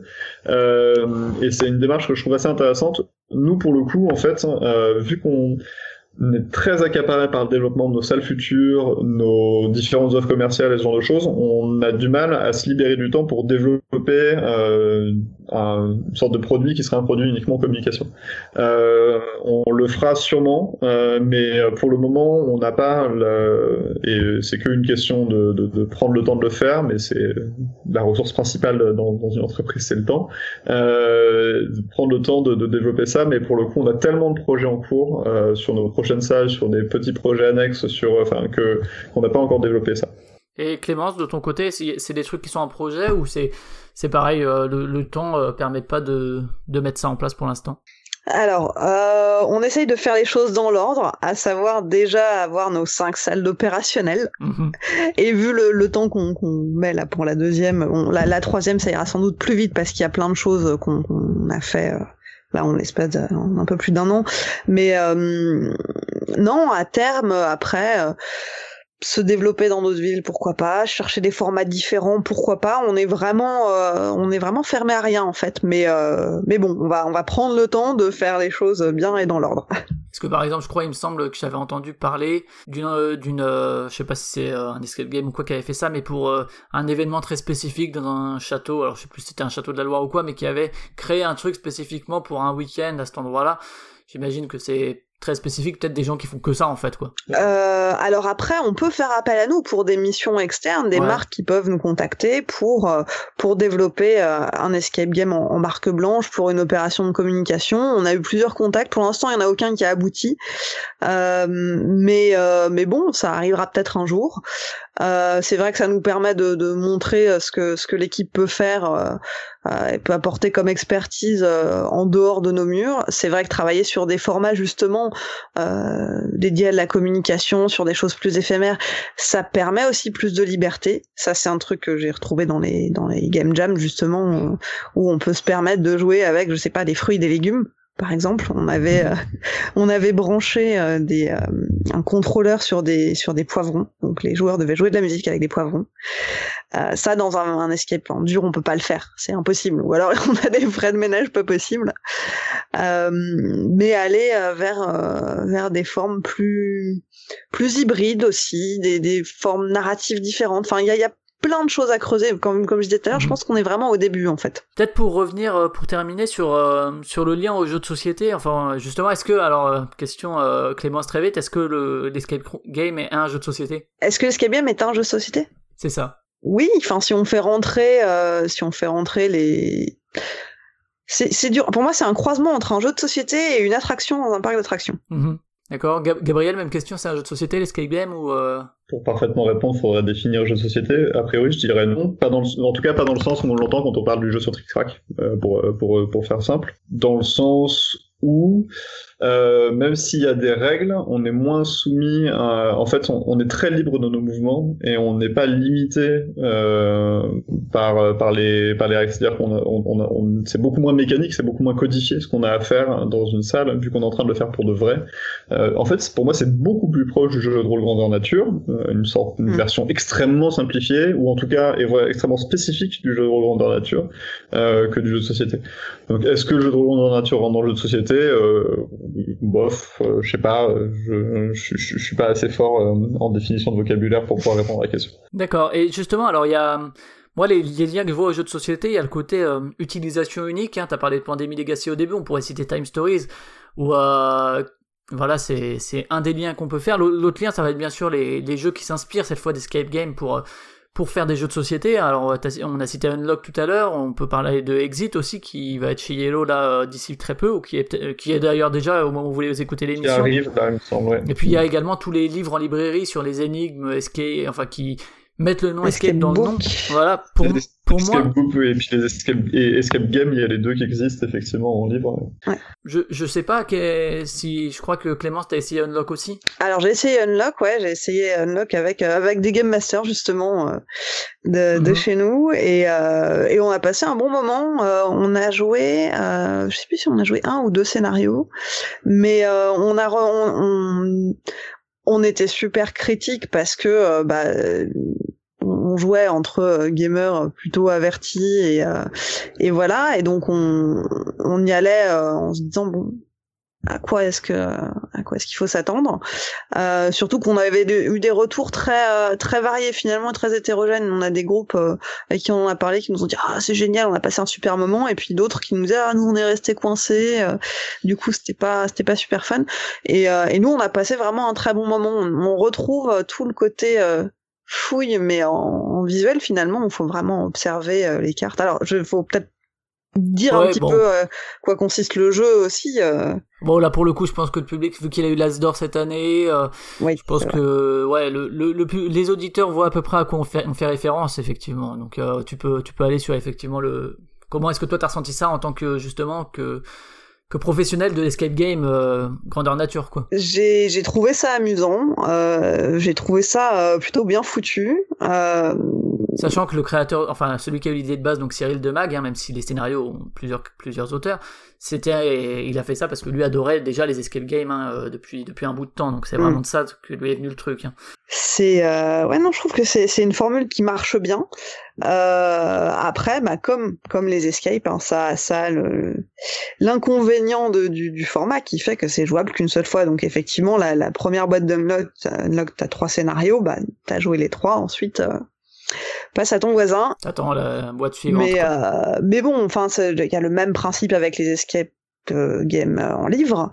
Euh, pour le coup, Mhm. j'ai beaucoup joué, enfin j'ai pas mal joué à la, la série justement Escape Game, euh, qui est éditée par euh, le Rémi de- d'Escape Game Paris, euh, parce que je les ai bêta testés. Mhm. Et, euh, et d'ailleurs, c'est marrant parce qu'il y en a un sur les Dalton. Tout à fait. Qui est notre best-seller de livres euh, chez Escape, chez Ah bah. Escape Prod. Étonnamment. petite, euh, petite continuité, bah, j'ai fait partie des heureux bêta-testeurs de, de, de toutes les toutes les aventures des Dalton et euh, et j'ai vraiment passé un super bon moment et euh, et le, le prochain à venir euh, qui sera sur Blake et Mortimer euh, s'annonce vraiment très très chouette aussi. Gabriel, alors euh, moi, le, le, j'ai pas encore joué à Unlock, hein, même si je suis un joueur assidu, j'ai pas encore trouvé le temps de, de l'essayer. Et moi, ce que je crains beaucoup, en fait, euh, que ce soit dans ça ou dans Exit, c'est que moi, le, le plaisir que j'ai pris quand j'ai fait un escape game, c'est le côté très physique où tout ton corps est en mouvement, en fait, et où c'est pas juste justement une succession d'énigmes, mais pour moi, ce qui est fort et ce qui fait de, de cette activité quelque chose d'unique, c'est que ton corps entier est en, est en activité, t'es en train de bouger entièrement, tous tes, tous tes membres sont en train de bouger, ton esprit travaille en même temps, etc. Et puis t'as le côté coopératif. Et que je pense que... En fait, euh, je, je vois à peu près où tu veux en venir, mais euh, je pense que ce qu'il faut bien distinguer, c'est que tu vas jouer à un jeu de société et que tu vas pas t'attendre à autre chose qu'un jeu de société. Mais est-ce que justement Unlock euh, ou les autres Euh, jeux... c'est Re- c'est essentiel. C'est un peu quand tu joues à FIFA, tu t'attends pas à faire du Oui, bien sûr, ouais, c'est c'est vrai. Mais du coup, est-ce que c'est pas réduire entre guillemets le, le sentiment de l'escape game à une à une espèce de succession d'énigmes euh, et de trouver une solution par des énigmes? Pour le coup, Unlock est plus malin que ça, je pense. Sur Oui, les des retours que j'ai eu sans, sans spoiler, il y a, y quelques tu- scénarios tu- qui tu- jouent justement sur. Les, les gens qui ont joué confirmeront, euh, je pense, mais euh, je pense, sur la plupart des scénarios, il y a, y, a, y a un ou deux scénarios, en particulier dans les, dans les scénarios de démo qui m'ont moins plu, mais la plupart des scénarios, je pense qu'ils ont été plus malins que ça, que ça va plus loin que ça, que c'est plus intelligent, que les liens à faire sont euh, pas uniquement que de la pure résolution. Et, et, et même pour un scénario en particulier que je trouve euh, particulièrement réussi, qui est ce que Ken Sausages dans la boîte, euh, dans la première boîte, euh, il y a une vraie narration, il y a un vrai truc qui se passe, et on, on se projette à peu près sur ce qu'on est en train de nous raconter, et qui est tenu presque jusqu'au bout sans, sans frémir. Quoi. Donc c'est, ça arrive assez bien à s'en sortir. Et en fait, il faut plus que tu t'attendes à une sorte de time stories qui serait plus basée sur les énigmes que, que une simulation d'escape game. Faut, de toute façon, tu feras pas un escape game. Ouais, mais je trouve qu'on ressent bien la pression du, du timer pour le coup. Oui, c'est vrai. La pression du timer est assez ça, ça marche très bien. La Avec un côté temporelle, euh. particulier du euh, quand l'heure est passée, tu continues, mais t'as une déception de, de savoir que t'as pas réussi sur le chrono. Et euh, c'est assez chouette. Et euh, Gabriel, pour euh, sortir un peu de ça, euh, Kiku 123, toujours ce, ce fameux Kiku, avait une, une question. Il y a qu'une seule personne sur C'est ce ça. C'est le seul qui était là quand j'ai demandé si les gens avaient des questions. Euh, est-ce que euh, par rapport à ton travail dans le jeu de société et chez, chez Yellow notamment, est-ce qu'il n'y a pas la frustration de pas être euh, est-ce que t'es... Alors il a dit ça de, de plus être aussi visible, que ce soit sur les Trick Track TV ou quoi, est-ce que t'es pas frustré qu'on ne voit plus ta tête à la télé? Non, euh, pour le coup, j'étais pas chez Yellow pour avoir ma tête à la télé. Euh, j'étais même les premiers festivals que j'ai fait dans le microcosme ludique où les gens m'ont dit ah là vous êtes Gabriel de, de, des Trick Track télé, ça m'a euh, à, chaque fois semblé toujours très bizarre parce que en fait bah, moi je faisais mon travail qui était d'aller expliquer des jeux aux médias principaux dans ce microcosme, même si c'était super cool et que c'est une communauté qui est vraiment très très chouette. Donc pour le coup moi c'est pas un truc qui me manque.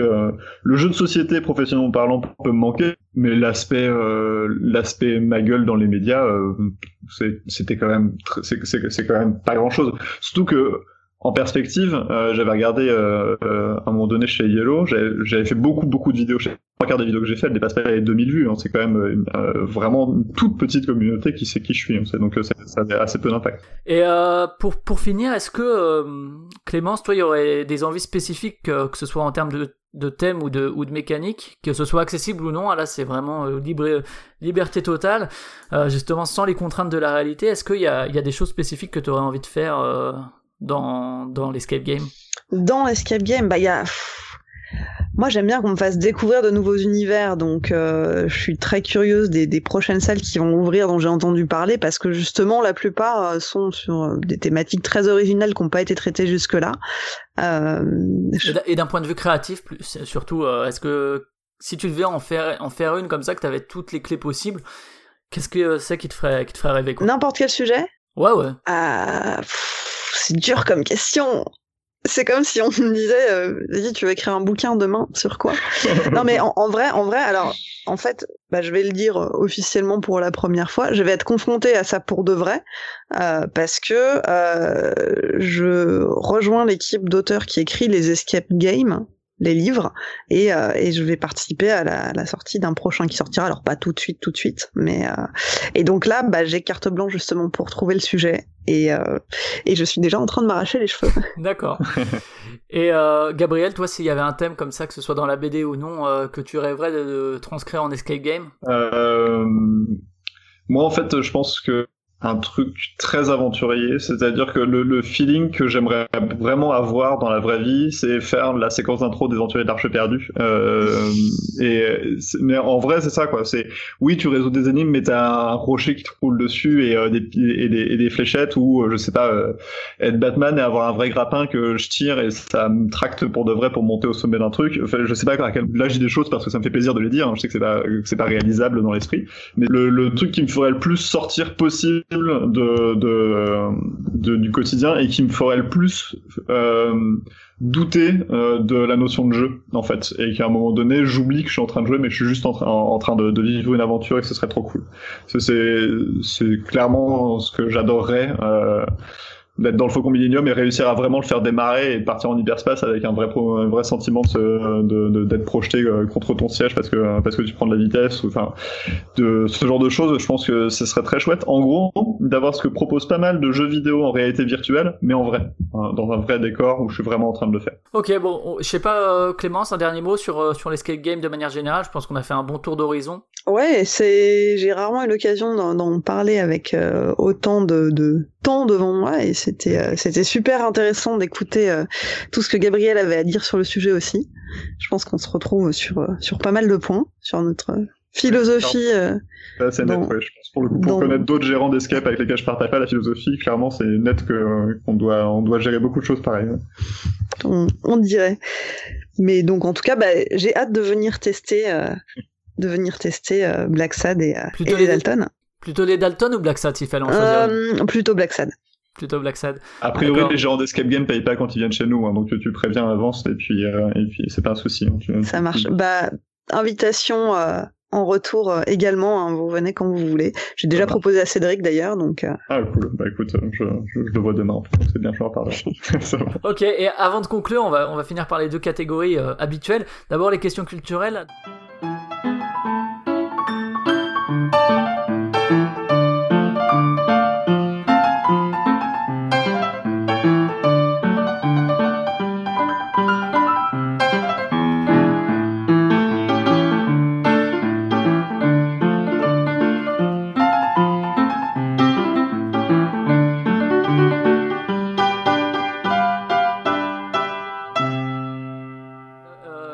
Gabriel, si tu devais recommander quelques groupes, quelques artistes musicaux. Oula, euh, c'est super dur. Euh, je vais dire les Trilly Ladies. Euh, Trilly comme euh, T-R-I-L-I et Ladies comme des filles. Euh, c'est un petit groupe de Poitiers et c'est des gens très bien et c'est du, euh, c'est du, du jazz vocal années 30 euh, qui est très chouette. Voilà. D'accord Clémence, même question sur la musique? Euh, sur la musique en général comme ça au débeauté. Ouais, ouais.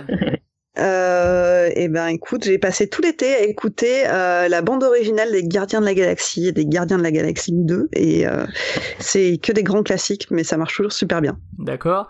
En termes de jeux vidéo, Gabriel Alors ça c'est un sujet beaucoup plus vaste euh, et pour le coup c'est très difficile. Euh, je sais pas. euh, Si tu devais en citer quelques-uns des Des récents. en ce moment, je joue toi. à Hollow Knight, un, un, un Metroidvania dans un univers euh, vraiment très très très chouette. Mais mon gros coup de cœur, mon plus gros coup de cœur de l'année jusqu'ici, euh, c'est euh, Stories Untold ou Untold Stories, Mm. doute sur le titre. C'est personnellement, je pense, l'expérience narrativo-ludique la plus touchante que j'ai jamais faite de ma vie. Ça m'a foutu des frissons, ça m'a fait rire, ça m'a fait pleurer. Enfin, ça a duré 4 heures, mais c'était euh, exceptionnel. Enfin, je, je conseille à n'importe qui qui a un bon niveau d'anglais quand même, parce que pour le coup, ça n'a pas été traduit c'est euh, un jeu d'aventure textuel. Donc, on tape les commandes en anglais en direct. C'est pas très compliqué, mais euh, voilà, qui fait hommage à l'époque, mais qui fait bien plus que ça. Et c'est euh, c'est du pur génie. D'accord, donc Stories Untold. Clémence, même question. Bah, jeux même vidéo question, même réponse Stories Untold. Alors j'ai pas eu le temps de beaucoup jouer ces derniers mois, euh, mais euh, mais pour tout vous dire, Stories Untold, je l'ai testé euh, et euh, et je l'ai quasiment fini, je crois, et j'ai vraiment passé un super super moment aussi. Euh, et du coup, j'ai entendu parler, bah, pas plus tard qu'aujourd'hui, d'un autre jeu textuel qui s'appelle Code 7, qui vient de sortir, euh, qui est en épisode et qui paraît est époustouflant également. Donc euh, j'ai hâte de le tester. Euh, en cinéma et ou série, Clémence Euh, mes séries du moment, euh, deux séries sorties de nulle part, euh, une au moins qui vient de la BBC. Euh, c'est des séries courtes et très dans le genre euh, série euh, série B voire série Z. Euh, une qui s'appelle Dimension 404 qui est un peu euh, un peu du Black Mirror de série Z, mais qui l'assume complètement et c'est vraiment très chouette. Il y a il y a moins de 10 épisodes, donc ça se met très vite. Et euh, également Inside Number 9, un peu dans la même veine, un peu plus euh, euh, un peu plus série de d'angoisse avec euh, une thématique différente à chaque fois. Les épisodes sont que des one shot. C'est, on est très proche de, je sais pas si vous vous rappelez, euh, au-delà du réel qui passait euh, sur M6. Euh, voilà, bah c'est- ces séries-là sont à Black Mirror ce que au-delà du réel était à X Files. D'accord. Et en, en cinéma, en film, euh, si t'as quelques cultes ou quelques récents ou quelques vieux ou Il y en a tellement, c'est dur. Euh, Il y en a beaucoup. Euh, je sais pas, j'ai rematé dernièrement et avec toujours autant de plaisir euh, Doctor Strange. Euh, parce qu'on baigne pas mal dans la culture Marvel à la maison. ah oui. Euh, et puis sinon, euh, sinon, alors rien à voir, un de mes films préférés euh, qui s'appelle Sympathy for Lady Vengeance, qui est un film de Park Chan-wook, euh, film d'action coréen qui est euh, Qui fait une, co- une, une trilogie avec euh, Sympathy for Mr. Vengeance et puis Old Boy pour le coup. exactement. D'accord, Gabriel, même question, cinéma, série? En série, mon dernier coup de cœur, c'est Atypical sur Netflix, euh, qui est une série assez courte, c'est 8 épisodes d'une demi-heure, euh, sur un gamin de 18 ans qui est euh, autiste Asperger et qui, euh, euh, ça y est, a décidé veut avoir une meuf. Euh, et et c'est vraiment très très chouette. C'est euh, très juste, euh, malin, c'est très bien écrit, ça se regarde euh, d'un bloc. euh, je pense pas que ça fera beaucoup l'œil de l'actu parce que le sujet est pas euh, ultra sexy, mais, mais c'est vraiment très bien. Atypical, donc en cinéma? Euh, en cinéma, j'ai vu beaucoup, beaucoup de navets ces derniers temps, dont euh, Valérian et euh, Wonder Woman. Mais j'ai bien aimé Okia ou Okja, je sais pas comment ça se prononce, sur Netflix aussi. Ouais, de, qui, de Bong Joon-ho, ouais. ouais. euh, voilà, j'ai trouvé ça vraiment chouette, une très belle fable. Euh, qui, qui, qui veut vraiment dire quelque chose et qui le dit sans non plus faire du prosélytisme relou. J'avais l'impression de regarder, je sais pas, Miyazaki qui aurait rencontré euh, euh, Emir Kusturica, donc c'était assez, euh, assez Mm. particulier. Euh, c'était, euh, ça m'a vraiment beaucoup plu. Okja, donc ok. Et pour finir, Clémence, en BD et ou littérature? Euh, en BD et ou littérature, euh, pareil, j'ai droit à un truc intemporel. Oui, oui, bien sûr. Euh, en littérature, j'ai passé l'été à relire des vieux San Antonio. Mhm. Donc du bon, du bon polar écrit avec du bon gros argot qui tâche.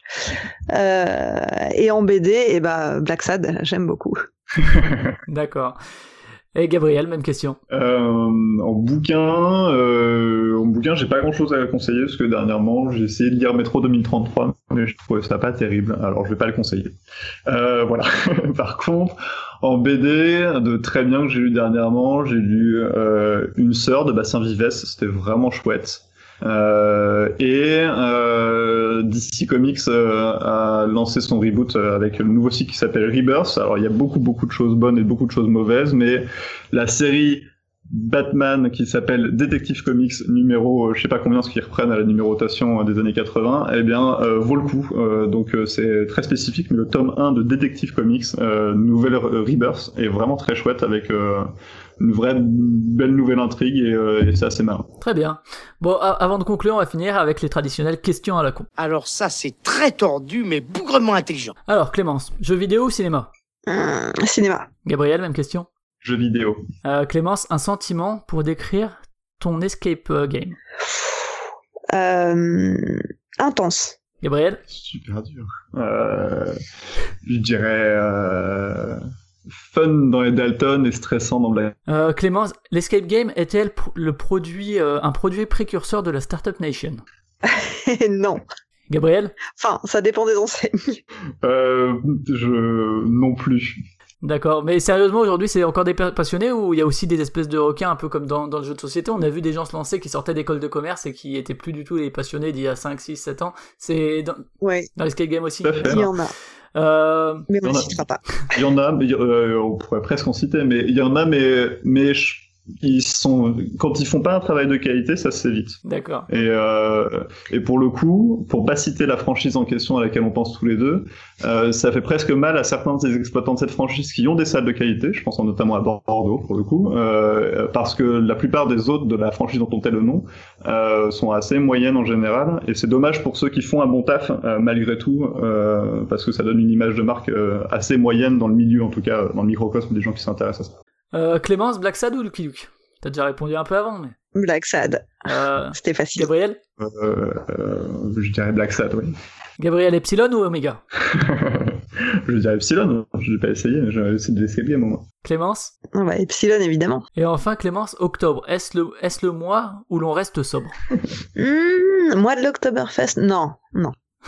Gabriel? En Belgique, c'est pas possible de rester sobre. Et que, que boit-on puisqu'on reste pas sobre, Clémence? De la bière, évidemment. Toi aussi, Gabriel Même pas en Belgique. Hein.